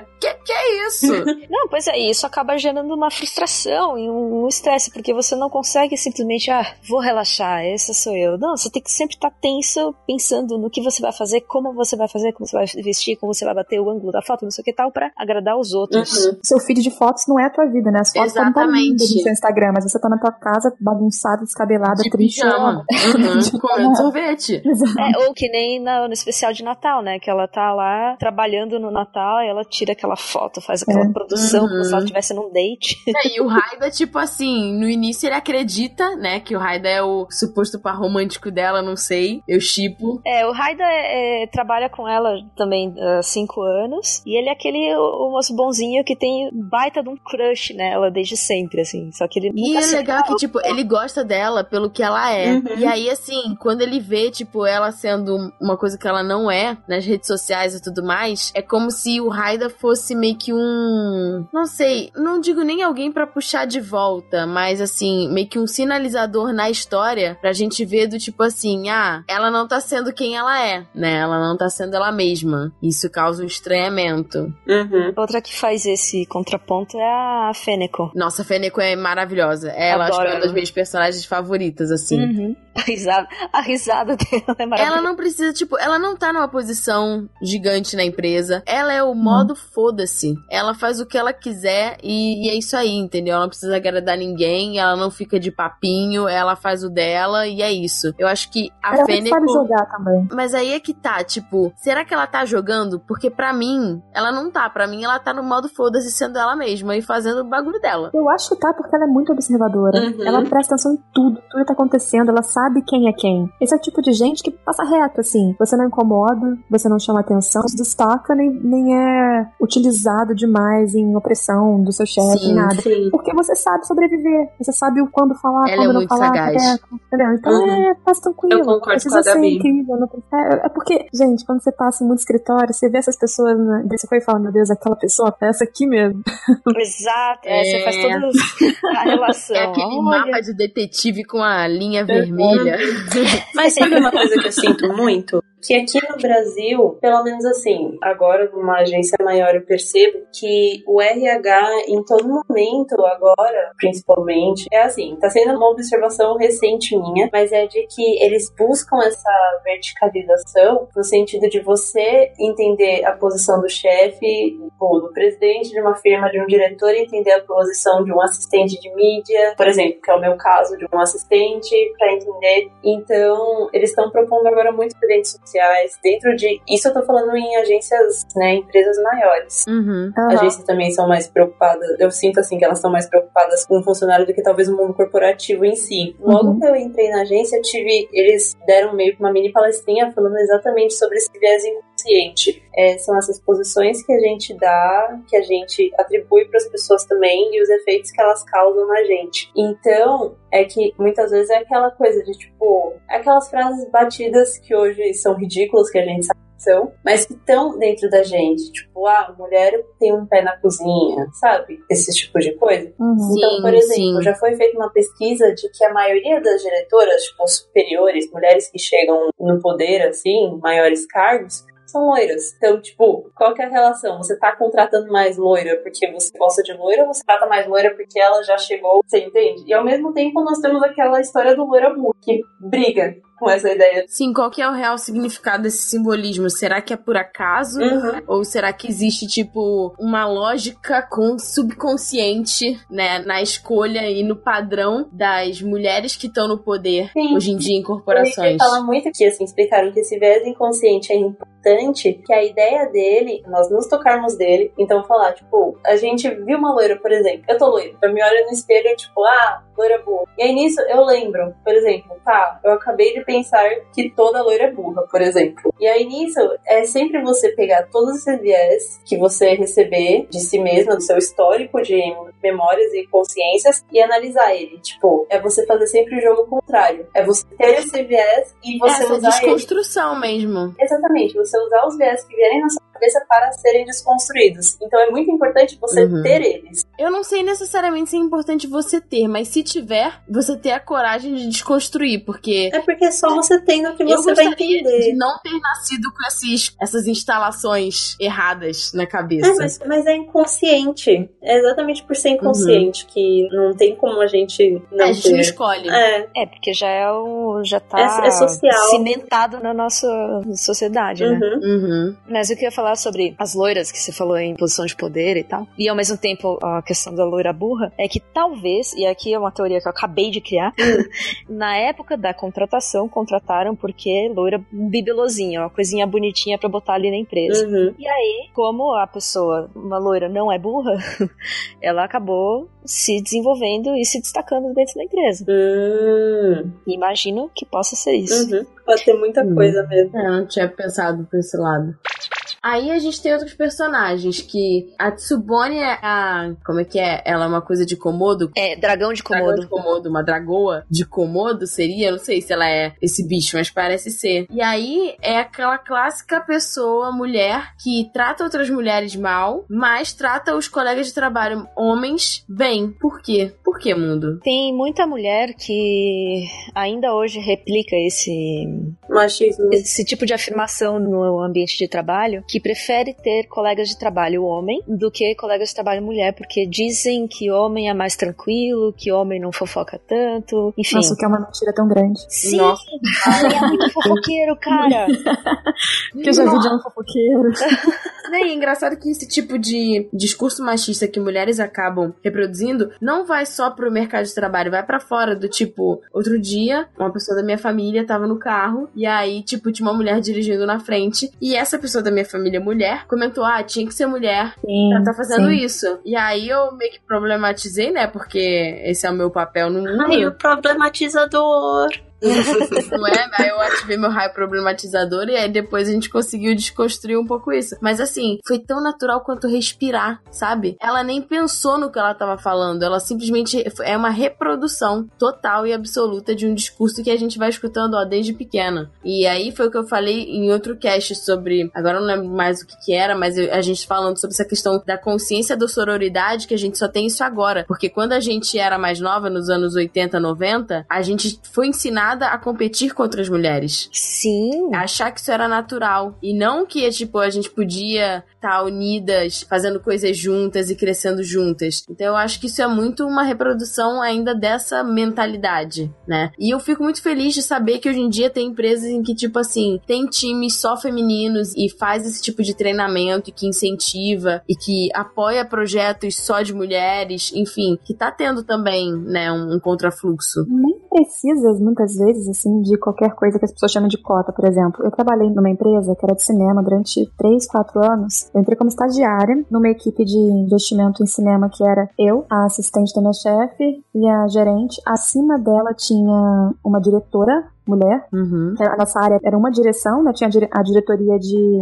A parte financeira, contábil era outra coisa. A de comercial, que mexia com os filmes, TV e tal, era minha. Uhum. Então eu tava numa hierarquia só de mulher. Mulher acima de mim, duas, e a diretora. Depois, essa diretora virou presidente por mérito, porque sim. Sim. A minha gerente virou diretora, a minha chefe virou Todo mundo gerente. subiu eu fui- junto. é, fui subindo, depois eu subi pra gerente, assim, eu fiquei durante um tempão numa empresa que era eu gerente, com uma diretora mulher, com uma presidente, com as duas, três gerentes, e não foi porque resolveram ser o time de mulher, a gente até brincava às vezes, nossa, só tem mulher aqui, meu Deus. E Uhum. assim, é porque realmente, quando se procurava profissionais, calhava de ser mulheres. Sim, não foi de De propósito. repente a gente se viu numa empresa lidando, porque cinema é muito homem, então se falar com distribuidoras, era os chefes são homens, muitas vezes diretores, produtores É são toda homens. essa área de entretenimento, né?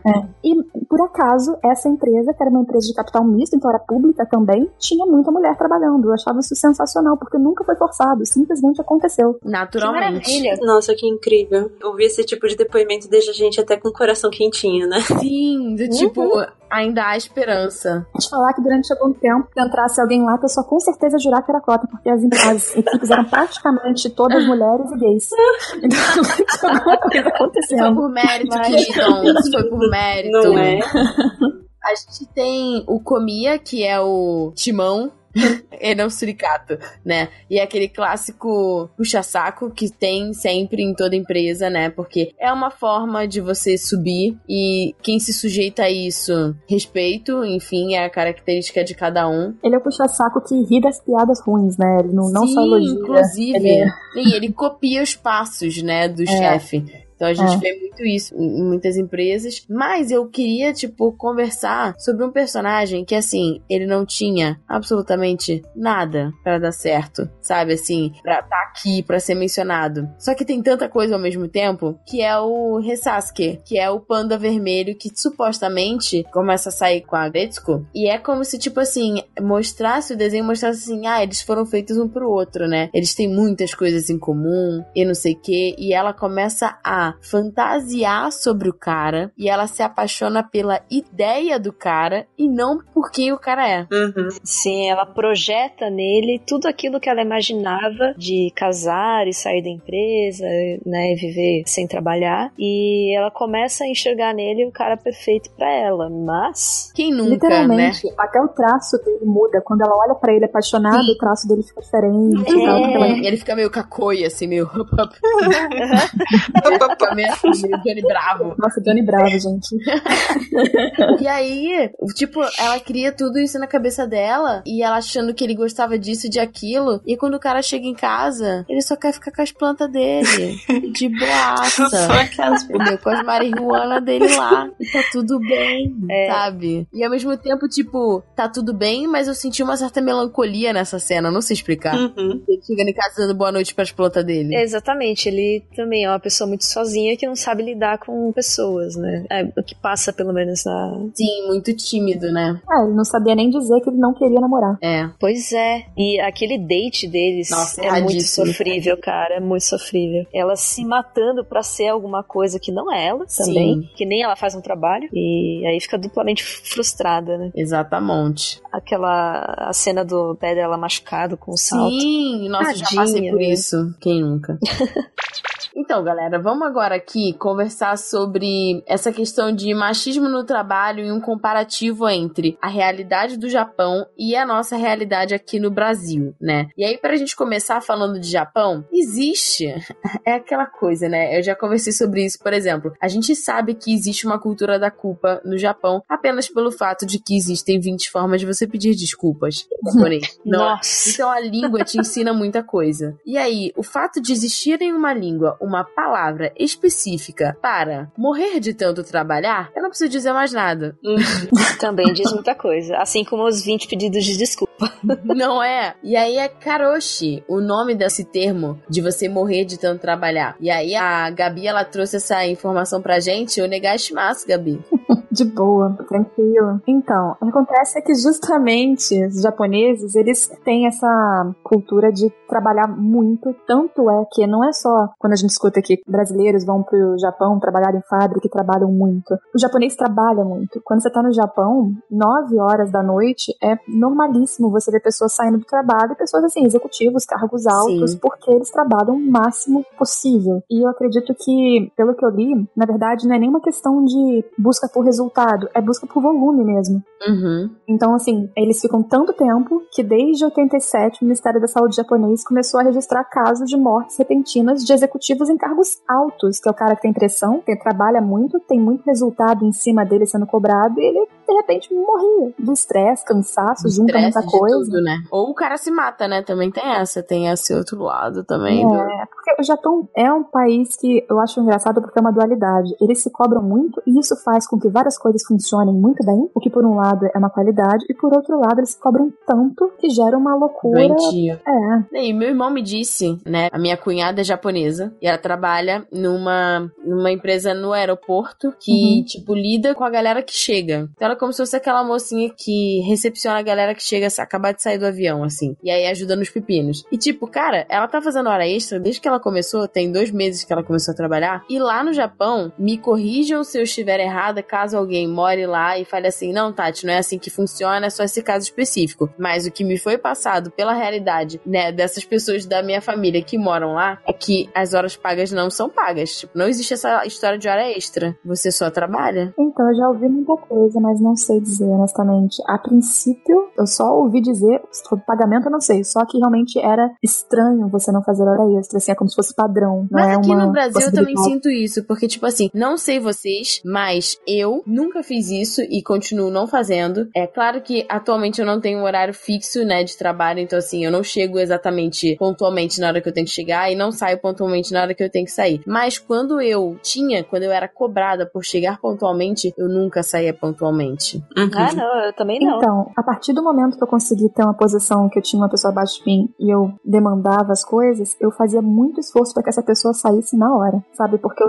acho isso um absurdo, Não é? porque Esse é o certo. a pessoa, por exemplo, muitas vezes a empresa trabalha com um banco de horas e às vezes quando tem um feriado eles tiram do seu banco de hora porque emendou, você não pediu para emendar, então você Uhum. nunca trabalha o suficiente para compensar o que tiraram, então a sua hora extra não, não é paga. Aquela galera fica fazendo hora extra. Quando eu trabalhei numa gravadora, estagiário fazia hora extra de ficar até meia-noite. Eu olhava aquilo e me recusava, Nossa. não, gente, não existe. Sendo que tem estágio que são quatro horas por dia, né, galera? Vamos combinar aqui? É Uhum. contra a lei, sabe? Não pode. contra a então, eu, eu acho um costume horrível. Eu, aqui no Brasil, não sendo mentalidade do Japão, eu sempre achei mais correto e mais eficiente você trabalhar, você se programar por trabalho feito. Então, assim, você tem oito horas pra trabalhar, mas você tem três atividades, se você fizer em cinco, olha que perfeito Ok. pronto, sabe? Pra que, Pois que é. você tem que ficar das horas? É um trabalho baseado em resultado. Exatamente. Prefiro assim também. E engraçado porque se você sai no horário que teoricamente você deveria sair, o pessoal olha torto. Exato, é Exatamente. isso que eu ia falar. Como se você não tivesse se esforçando o suficiente ou se dedicando à Exato, empresa. cara. Assim, gata, se você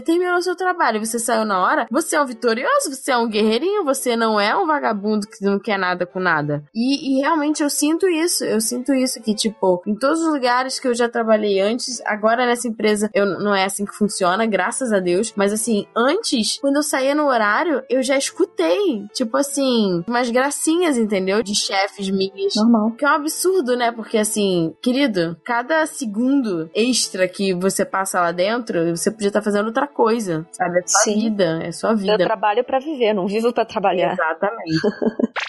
E aí, a gente falando um pouco de mulher no mercado de trabalho, que eu sei que as japonesas são muito cobradas por isso e nós brasileiras também somos. Quantas vezes a gente já não viu alguma vaga? Cara, outro dia eu vi uma vaga que isso acontece mais pra secretária, mas assim, não era pra esse tipo de cargo, agora eu não lembro qual que era o cargo, mas assim, a pessoa, tipo, na vaga tinha o quanto que a pessoa tinha que vestir. Então, tipo assim, 38. E não Isso é era uma vaga de modelo, sabe? Não acredito. Então, tipo assim, mandar foto de corpo todo, que tenha boa aparência. Querido, você não pode exigir boa aparência de ninguém. A pessoa não tá sendo cotada por isso, Nossa, sabe? A pessoa não tá sendo contratada por isso. E eu vejo isso muito com vagas Além de pra tudo, mulheres. boa aparência subjetiva, né? Sim, e quando direcionam, né? Tipo assim, procuramos funcionária assim assado. E aí, por exemplo, essas empresas, até mesmo, isso acontece muito em empresa tipo Renner, tipo Riachuelo, sabe? Essas empresas de grandes magazines, assim, grandes departamentos. Eles exigem que você vá maquiado. Nossa, famosas vagas arrombadas. Isso, existe um perfil chamado Vagas Arrombadas. Olha, se você não tiver É muito bom. É, assim, é engraçado, mas é aquele rir pra não chorar, porque tem umas que, pelo amor de Deus, eu já vi uma, inclusive, que era preferível pessoa do signo de virgem. Organizada, meu né? Deus. Faz sentido. Pelo amor de Deus. E aí, tipo assim, evitamos capricornianos e escorpianos. Isso ficou marcado pra mim porque eu sou escorpiana. Ah, cristana, zoeira isso. Não Você é escorpiano, todo vingativo.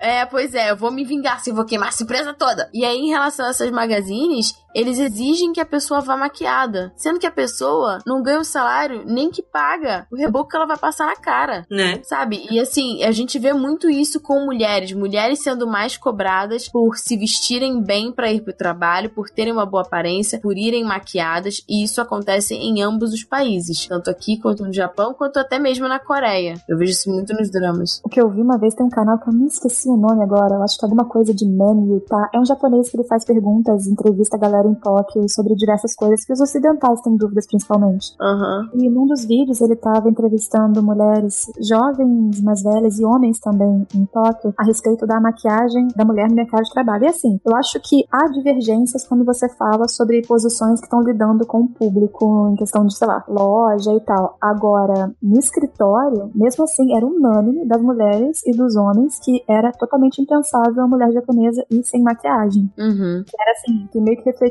no quanto ela tinha de capacidade pra trabalhar por estar sem maquiagem. E ao Meu mesmo Deus. tempo, ao mesmo tempo, mesmo assim, tinha pessoas que, por exemplo, reclamavam se a mulher acabava se arrumando no metrô. Porque É. ela tinha que acordar um pouco mais cedo pra se arrumar em casa, porque era Sim. desconfortável ver a mulher passando maquiagem no metrô. Então é, é meio Ah, louco. meu filho. Ah, meu Deus. Ou o fato de terem empregos em que você só pode usar salto alto. Uhum. Também tem isso, né? Eu não sei como funciona Ai, minha isso coluna. pra lidar com o público, assim, questão que a imagem de fato importa. É idiota, é, mas eu não entendo nem em estudo de mercado se isso em algum momento faz sentido e tal. Agora, um trabalho de escritório, não faz sentido. Não é? Pra vocês terem uma ideia, tipo, lá na agência, no escritório, eu levei pantufa, tá?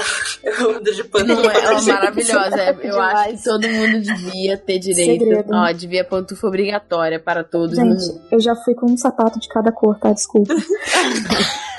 Perdão, aí, já fiz isso também. E não, Eu não já era fui só com de calça cor, era um pijama. preto e um bege. Era totalmente diferente. A minha amiga, Ai, eu só sonho lá, de manhã gente, desculpa. Exatamente, eu só encaixei. É porque era sapatilha, eu só botei assim, sabe? Foi. Vai no flow. Nossa, esse negócio de maquiagem, eu seria completamente incapaz, então, porque. Gente, eu não penteava cabelo às vezes. É, é, te entendo. Mas esse negócio de se vestir muito, né, emperequetado e tal. Cara, tem escritório que exige mesmo pra pessoa ficar o dia inteiro sentada numa uma mesinha lá no canto, escondida de todo mundo. Não, pra mim isso não é justificativa. Nesse caso, assim, eu não- eu vejo nenhuma discussão que possa ser aberta pra dizer porquê, sabe? Exato. Não, isso fora, faz tipo assim, às vezes aqui em São Paulo muito isso acontece com caras, inclusive. Você não pode usar uma bermuda ou uma saia e todo mundo ficar de calça, dependendo da empresa. Ah, isso tem. Porque, sei lá. Famosos dress É codes. aquela lógica lá, ó, eu não tava falando do Japão, vocês falaram que eu É. só fico falando mal do Japão. Tipo, aqui, tradição pela tradição. Quem que inventou essa porra? Na verdade, todas as empresas que eu trabalhei eram assim, homens só no verão que abriam permissão pra eles irem de bermuda. Eu nunca entendi porque as mulheres vão saia, assim. Então, é. qual o raciocínio? Não faz Nunca sentido entendi. nenhum, não faz sentido mesmo. E aí, falando um pouco do Japão também, tem essa questão de que as mulheres japonesas geralmente trabalham o que eles chamam de meio período, que lá é arubaito, né? Então, trabalho de meio período. Então, assim, não existe incentivo para que as mulheres fiquem no mercado de trabalho. A gente já conversou sobre isso, inclusive, sobre o boicote que a Universidade de Medicina de Tóquio fez com as mulheres, de não aceitar novas, né? Eles simplesmente ignoraram a pontuação de muitas delas por conta dessa questão de que eles acham que depois que a mulher tem filho, ela abandona o curso. Isso acontece com a questão do mercado de trabalho também. Então elas acabam pegando empregos informais ou empregos com menos horas, justamente para poder ou se dedicar ao marido e família, ou porque é o que tem mesmo. E aí eu vejo isso aqui no Brasil também. Muitas mulheres empregos informais por não ter onde deixar seu filho ou por serem julgadas e não terem recebido oportunidade pelo fato de serem mães ou de quererem no futuro ser ou até mesmo não, ou só pelo fato de serem mulheres. É, essa questão da maternidade no ambiente de trabalho também é bem complicada. Muito. Tanto que, por exemplo, numa entrevista de trabalho, eles perguntam pra mulher se ela tem pretensões de gravidar. Exatamente. Mas não perguntam pro cara se ele tem de pretensões um de ser filho. pai. Sim, É por causa da licença, né? Porque o não homem é tá- a mesma não coisa. Fica com isso. É. É, uma coisa que acontece muito frequentemente também, que é uma sacanagem tremenda, é a mulher ser demitida depois de voltar da licença. É um Ah, absurdo. É um absurdo e a questão da legislação deveria dar um respaldo, dar uma segurança porque é o momento mais vulnerável da mulher, é o momento que ela mais precisa de apoio, e isso acontece realmente de verdade. E não é só aqui, não é só aqui. Eles só dão respaldo se você for demitido enquanto já souber que tá grávida. Pode ser de uma semana. Uhum. Não podem te demitir mais. Agora, depois, realmente, me desconheço. É, então, por isso que eles demitem depois que volta da licença. Você acha interessante falar sobre essa parte do imposto de renda lá no Japão e tal, Gabi? É interessante só falar porque isso mostra que, por exemplo, pro homem, muitas vezes, a estrutura que o Japão criou no país é interessante manter a mulher em casa, Uhum. porque como dependente ele consegue mais desconto, enfim, então, só por Tem isso. vantagens, né? É, mais uma vez, a estrutura do governo mostra que, por exemplo, aqui você não pode colocar sua mulher como dependente. Sim. Então, assim, facilmente. Então, colocando que a mulher que tem um limite de salário de 1 milhão e 3 mil ienes, você mostra que, assim, o país está todo preparado para dizer, olha só, se sua mulher não ganhar muito, tem um benefício aí pra você, Uhum. entendeu? Então, Sim. melhor que ela não ganhe tanto assim. Quer dizer, sua taxação vai ser menor. É, e aí, tipo, acaba não ajudando o próprio mercado, né? Assim, não. Agora eles estão vendo. Você acaba limitando, a mulher não pode subir na empresa, se destacar e ganhar um pouco Por mais. ela mesma, né? É, só pra esclarecer aqui, 1 milhão e 3 mil ienes dá por volta de 20 mil reais, 210. Fica a dica. e aí tem uma pesquisa que a gente vai colocar aqui também no nosso feed sobre a questão do Japão querer aumentar, né, a presença da mulher no mercado de trabalho até 2020. Então vamos ver o que, que acontece, mas a gente sabe que não é porque bateu consciência e tipo, vamos ser legal. É porque realmente o que, que tá acontecendo? Baixa taxa de natalidade, muito trabalho pra pouca gente. Vamos ter que chamar esse bando de mulher pra trabalhar também. É basicamente isso. É, a população vai ficando velha, vai perdendo força de trabalho e aí, ah, chama o contingente reserva aí, a mulherada. Assim, é bom dizer que no Japão, na verdade, também já melhorou bastante em relação à posição da mulher no mercado de trabalho. Se você for ver na pesquisa que vão colocar aí no link, não é exatamente uma posição ínfima, sabe? Elas têm um percentual, eu acho, talvez superior a 70%. Em relação aos homens é menor sim, só que culturalmente ainda tem muita mentalidade de que as mulheres precisam ficar em casa, como a gente viu, existe até um desconto no imposto se sua mulher ganhar menos do que a média do homem, por exemplo. Então, há benefícios para isso. A mulher ainda é muito colocada para criar os filhos, o que ela pode gostar, ela pode querer, não tem problema nenhum para isso, mas o mercado está percebendo que vale a pena e faz sentido impulsionar elas, pelo menos para que o país gire mais, já que não tá tendo mão de obra japonesa o Sim. suficiente. A passo de lesma, Uhum. mas estamos lá, né? É, a gente comentou em outro cast até que, inclusive, as mulheres estão preferindo ficar sozinhas e investir na carreira, ao Uhum. invés de constituir família e mais tal. jovens, né? Sim. E a gente comentou também em outro cast, que foi o nosso primeiro cast sobre Valentine's Days, em relação a essa questão do chocolate de obrigação, que elas tinham que dar pros colegas e Uhum. tudo mais, que elas estão também querendo abolir. E elas falaram que esse tipo de entrega de chocolate de obrigação lembrava muito essa obrigação delas terem que servir os seus colegas de trabalho com chá, né? E aí eu queria que a gente falasse rapidinho, rapidamente, sobre essa questão dessa cultura do servir, que muito mais a mulher que faz esse papel do que o cara. Só uma curiosidade, lá não tem também o, acho que é o White Day, pra, que é o inverso, que são os homens Sim, que dão? Tem, tem. Sim, só que, tipo, nem sempre os homens dão pras colegas Entendi, de trabalho. Entendi, A mulher tem a obrigação de dar, mas o homem não. entendi. Essa questão de servir, a- fica até no. A Gretsuko, a Ritsuko passa por isso, né? De ficar servindo. Sim, no karaokê. Não, e, e serve o chá lá pro É. Tom também, que ele fica o tempo todo pedindo chá. Uhum, uhum. E no karaokê também, que ela serve o. É, e ela questiona isso, né? Tem, chega uma hora que ela quer falar não e, e ela pega o microfone e ela dá um esculacho nele via, via áudio no zap. Aí, antes da gente então ir para nossa conclusão final sobre a Gretzko, eu queria que vocês meninos pudessem contar experiências próprias de vocês do ponto de vista, né, aqui da realidade no Brasil sobre essa questão de machismo no trabalho, de assédio moral e até mesmo de assédio sexual, que é uma coisa que acontece infelizmente com muita frequência. Minha foi esse ano. Não é? Foi tão Foi recente. tão recente que eu tava esperando esse cast só pra falar isso. é que eu estava atrás de trabalhar com o que eu gosto, que são otakus. Uhum. E aí, nisso, não vamos citar nomes de empresas nem nada, mas só que eu queria muito trabalhar na área de marketing de eventos otakus. E eu comecei a procurar os organizadores. E aí, nisso, eu mandei vários currículos para várias empresas, editoras e pipopopó. E nisso, uma delas me respondeu. Só que quando me respondeu, eu recebi uma mensagem no zap. E aí, é aquele momento, tipo, cara, você não vai marcar uma reunião por WhatsApp. Mas você dá uma chance, porque você tá querendo trabalhar, sabe? E você tá querendo Claro. trabalhar com aquilo. E aí, nisso, o papo começou com, tipo, oi, tudo bem? Eu vi seu currículo, tá interessado, não sei o quê. E eu puxando o assunto. Tipo, fui longe, do tipo, não, eu quero muito, vou em evento, porque eu frequento evento desde os 10 anos. Então é algo que eu sempre tive por dentro, é algo que eu sempre quis ter mais perto. Eu já trabalhei em evento de cultura coreana, então seria casal útil ou agradável e ainda percebi por isso. E eu sei que, tipo, eu comecei a falar do último evento é, que eu tinha ido. Aí nisso eu falei que eu tinha ido de cosplay e ele começou, ah, tem foto de cosplay? E eu já comecei, tipo, Ai, não, meu não é o assunto. Eu só que, tipo, ah, não tenho aqui, mas deve ter, sei lá, por aí, né? Meio que, tipo, o assunto começou a insistir na foto de cosplay. E aí, nisso eu sei que eu Ah, peguei. sim. agora eu não lembro se eu mandei, que ele falou, tipo, eu sei que parou no. Nossa, mas você é muito bonita, deve ter ficado muito bonita. E foi aí que, tipo, eu só cortei. Aí eu parei de falar. Eu parei de mandar mensagem e ele só me mandou. depois, Ai, quando é que a gente vai marcar a Homens reunião? não sejam assim. Pois é, né? Nunca. Aham. Ele mandou, quando é que a gente vai marcar a reunião? Eu, tipo, ah, é que eu tô meio ocupada, não sei o quê. E eu sei que, tipo, ele chamou mais uma vez. Tipo, falou que eu era bonita. Ele chamou de gatinha, não foi? Uma história Puta, dessa? Foi.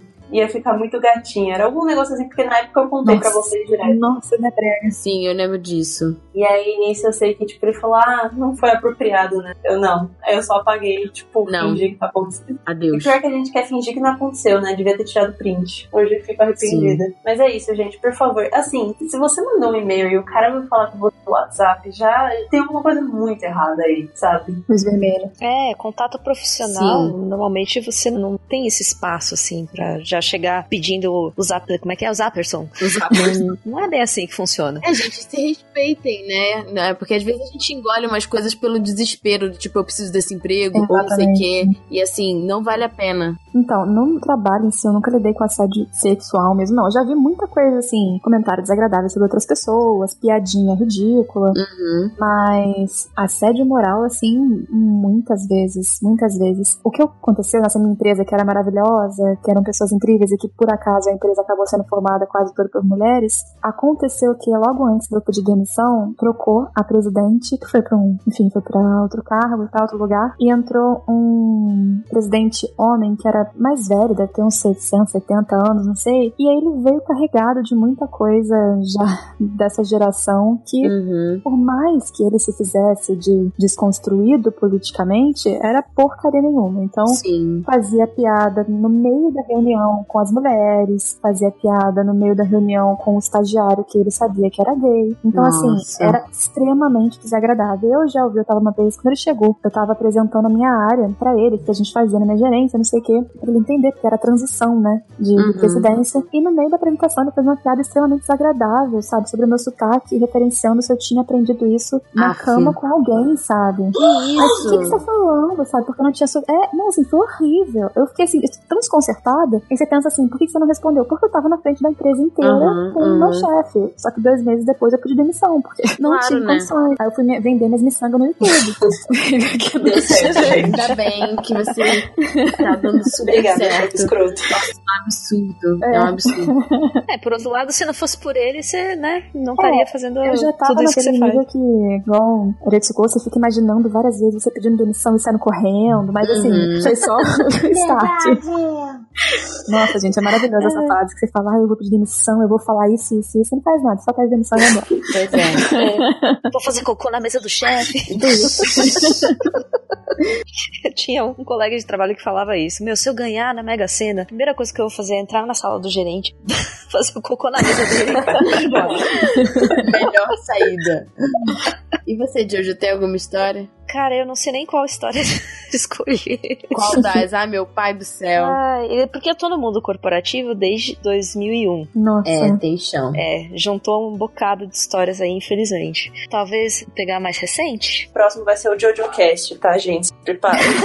Não, pegar só a pior, a mais nojenta, que tá ali no limiar entre moral e sexual. Até, até um negócio pra contar. Um chefe meu voltou do almoço, era alto verão, então ele saiu pra almoçar, Hum. voltou e tava todo todo suado, né? Porque maior calor, essa obrigação de usar calça e camisa, não sei o que, não, Uhum. não sei por que mantém isso, mas enfim. E aí eu tinha poucos meses de empresa ainda, mas ele chegou, me entregou um lencinho de papel Hum. Ai, e falou, levantou a camisa e falou: seca minhas costas. Ah, não acredito. Que nojo, meu Deus. Meu pai do céu. Cospe e sai correndo. Jesus Cristo. Pega o maçarico. Eu fiquei Gente, completamente abobada. Eu fiquei É. assim, é brincadeira? Será que ele tá me testando? O que que eu eu não eu fiquei completamente sem reação. Claro, né? Que A proposta. gente sempre imagina que vai fazer várias coisas, mas na hora que acontece a gente trava, assim, É. porque ainda mais A gente tá exatamente. Hoje eu olho e falo, meu, ah, se acontecer comigo, eu faria isso, isso e aquilo. Fala- Não, cara, na hora você fica totalmente sem reação. Ainda mais quando você tem medo, né? É, é, ele tinha acabado de entrar, ele tava, né, desempregado há um tempo, tinha Uhum. conta pra pagar. e, Meu, o É, que, que eu vou fazer? Aí o pior é que tinha um outro chefe perto que foi conivente, ele nem falou nada. Ai, que horrível. Ah, Sabe? Nem pra dar um, dar um toque pro cara, ô, se E é por isso que a gente fala que o maior papel dos homens dentro do feminismo é ajudar a desconstruir outros homens para aproveitar o espaço de fala que vocês já têm e Uhum. ajudar a compor essa luta diária, justamente por isso. Sejam nossos Pelo aliados. amor de Deus, cara, Porque ajuda se aí. tivesse um cara que visse isso e falasse, tipo, pô, para de ser sem noção, entendeu?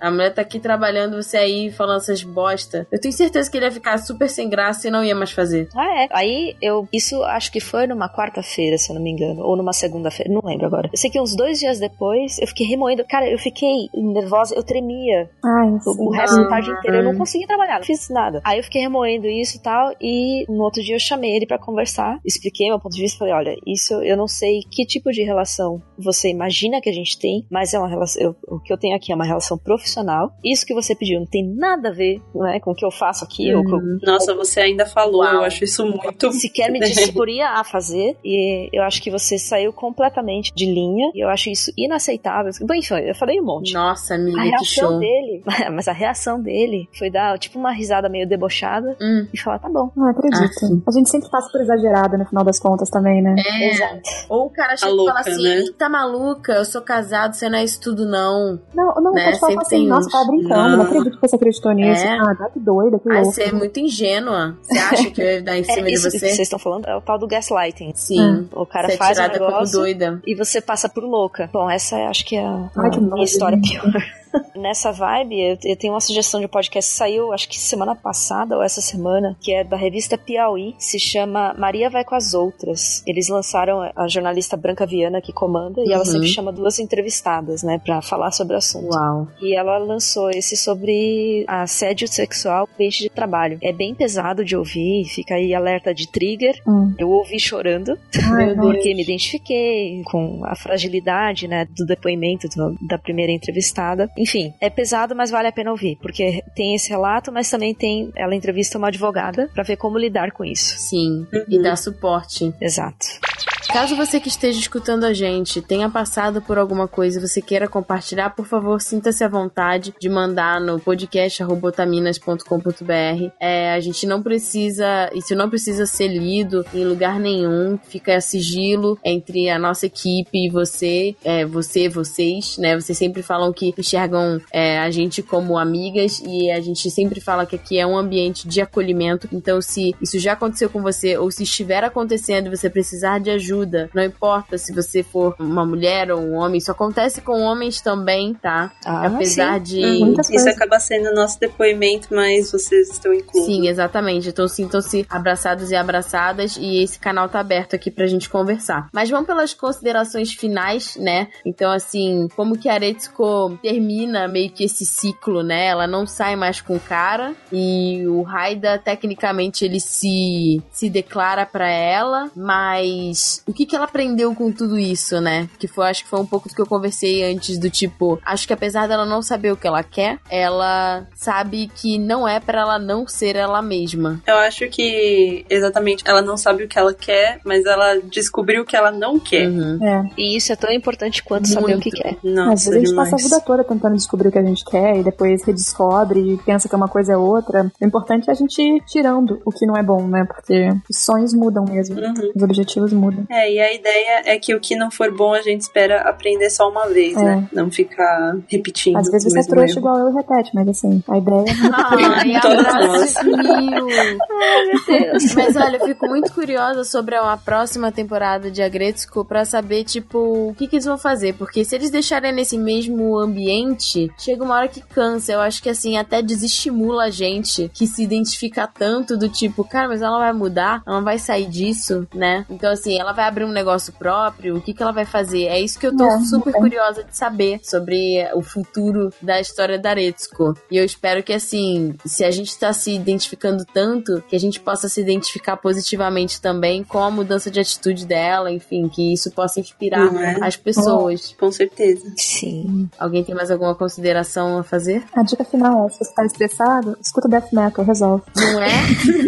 Vai pro karaokê, toca bateria, karaokê, faz é boxe, faz yoga, protein, não sei. Protein. protein. Bom, é importante dizer também que muito do que vem com assédio moral, assédio sexual, no- tanto em ambiente de trabalho quanto ambiente acadêmico, é, vem uma carga muito grande de culpa. E é importante frisar que a culpa não é sua, a culpa é de quem fez o assédio. Exato. Tá. Exatamente. E- É ele que tem que pedir desculpa, tá? Ou pagar por isso de forma legal. Ou pagar pela e... desculpa. É, Exatamente. se, se possível, tenta levar o assunto pro RH, pra reitoria, diretoria, sei lá o que é. Bota a boca no trombone. É aquela coisa. Às vezes a gente não tem muito o que fazer, mas se você tiver como, faz isso. Sim. Porque assediador tem que ser exposto. Exatamente. E é o que a gente estava conversando. E não só em relação a assediador sexual, mas também essa questão do assédio moral, de você ser diminuído, de você ser maltratado e tudo mais. Não sejam pregos que são martelados. Então, assim.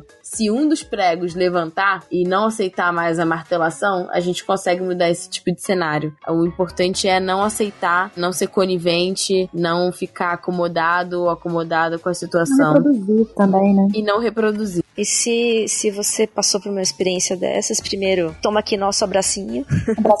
Muitos A abracinhos. gente é super solidária. É importante buscar ajuda. E a gente já recomendou isso em vários e diversos casts. Façam terapia, porque ajuda muito a, a superar esse tipo de coisa. Muito. E é isso, gente. A gente espera que vocês tenham gostado. Se vocês viram a Gretzko, mandem e-mails pra gente. Se aconteceu alguma coisa com vocês, vocês querem relatar, mandem e-mails também. E a gente se vê no próximo episódio. Eu queria agradecer muito a presença da Gabi. Você é agradeço. incrível, maravilhosa. Obrigada, Essa menina. pauta ficou uh, linda. E a gente espera ter a Gabi aqui novamente, futuramente em outros casts também. Um Não deixem de conferir o trabalho dela. Obrigada, gente. Sim, obrigada, Gabi. Yay!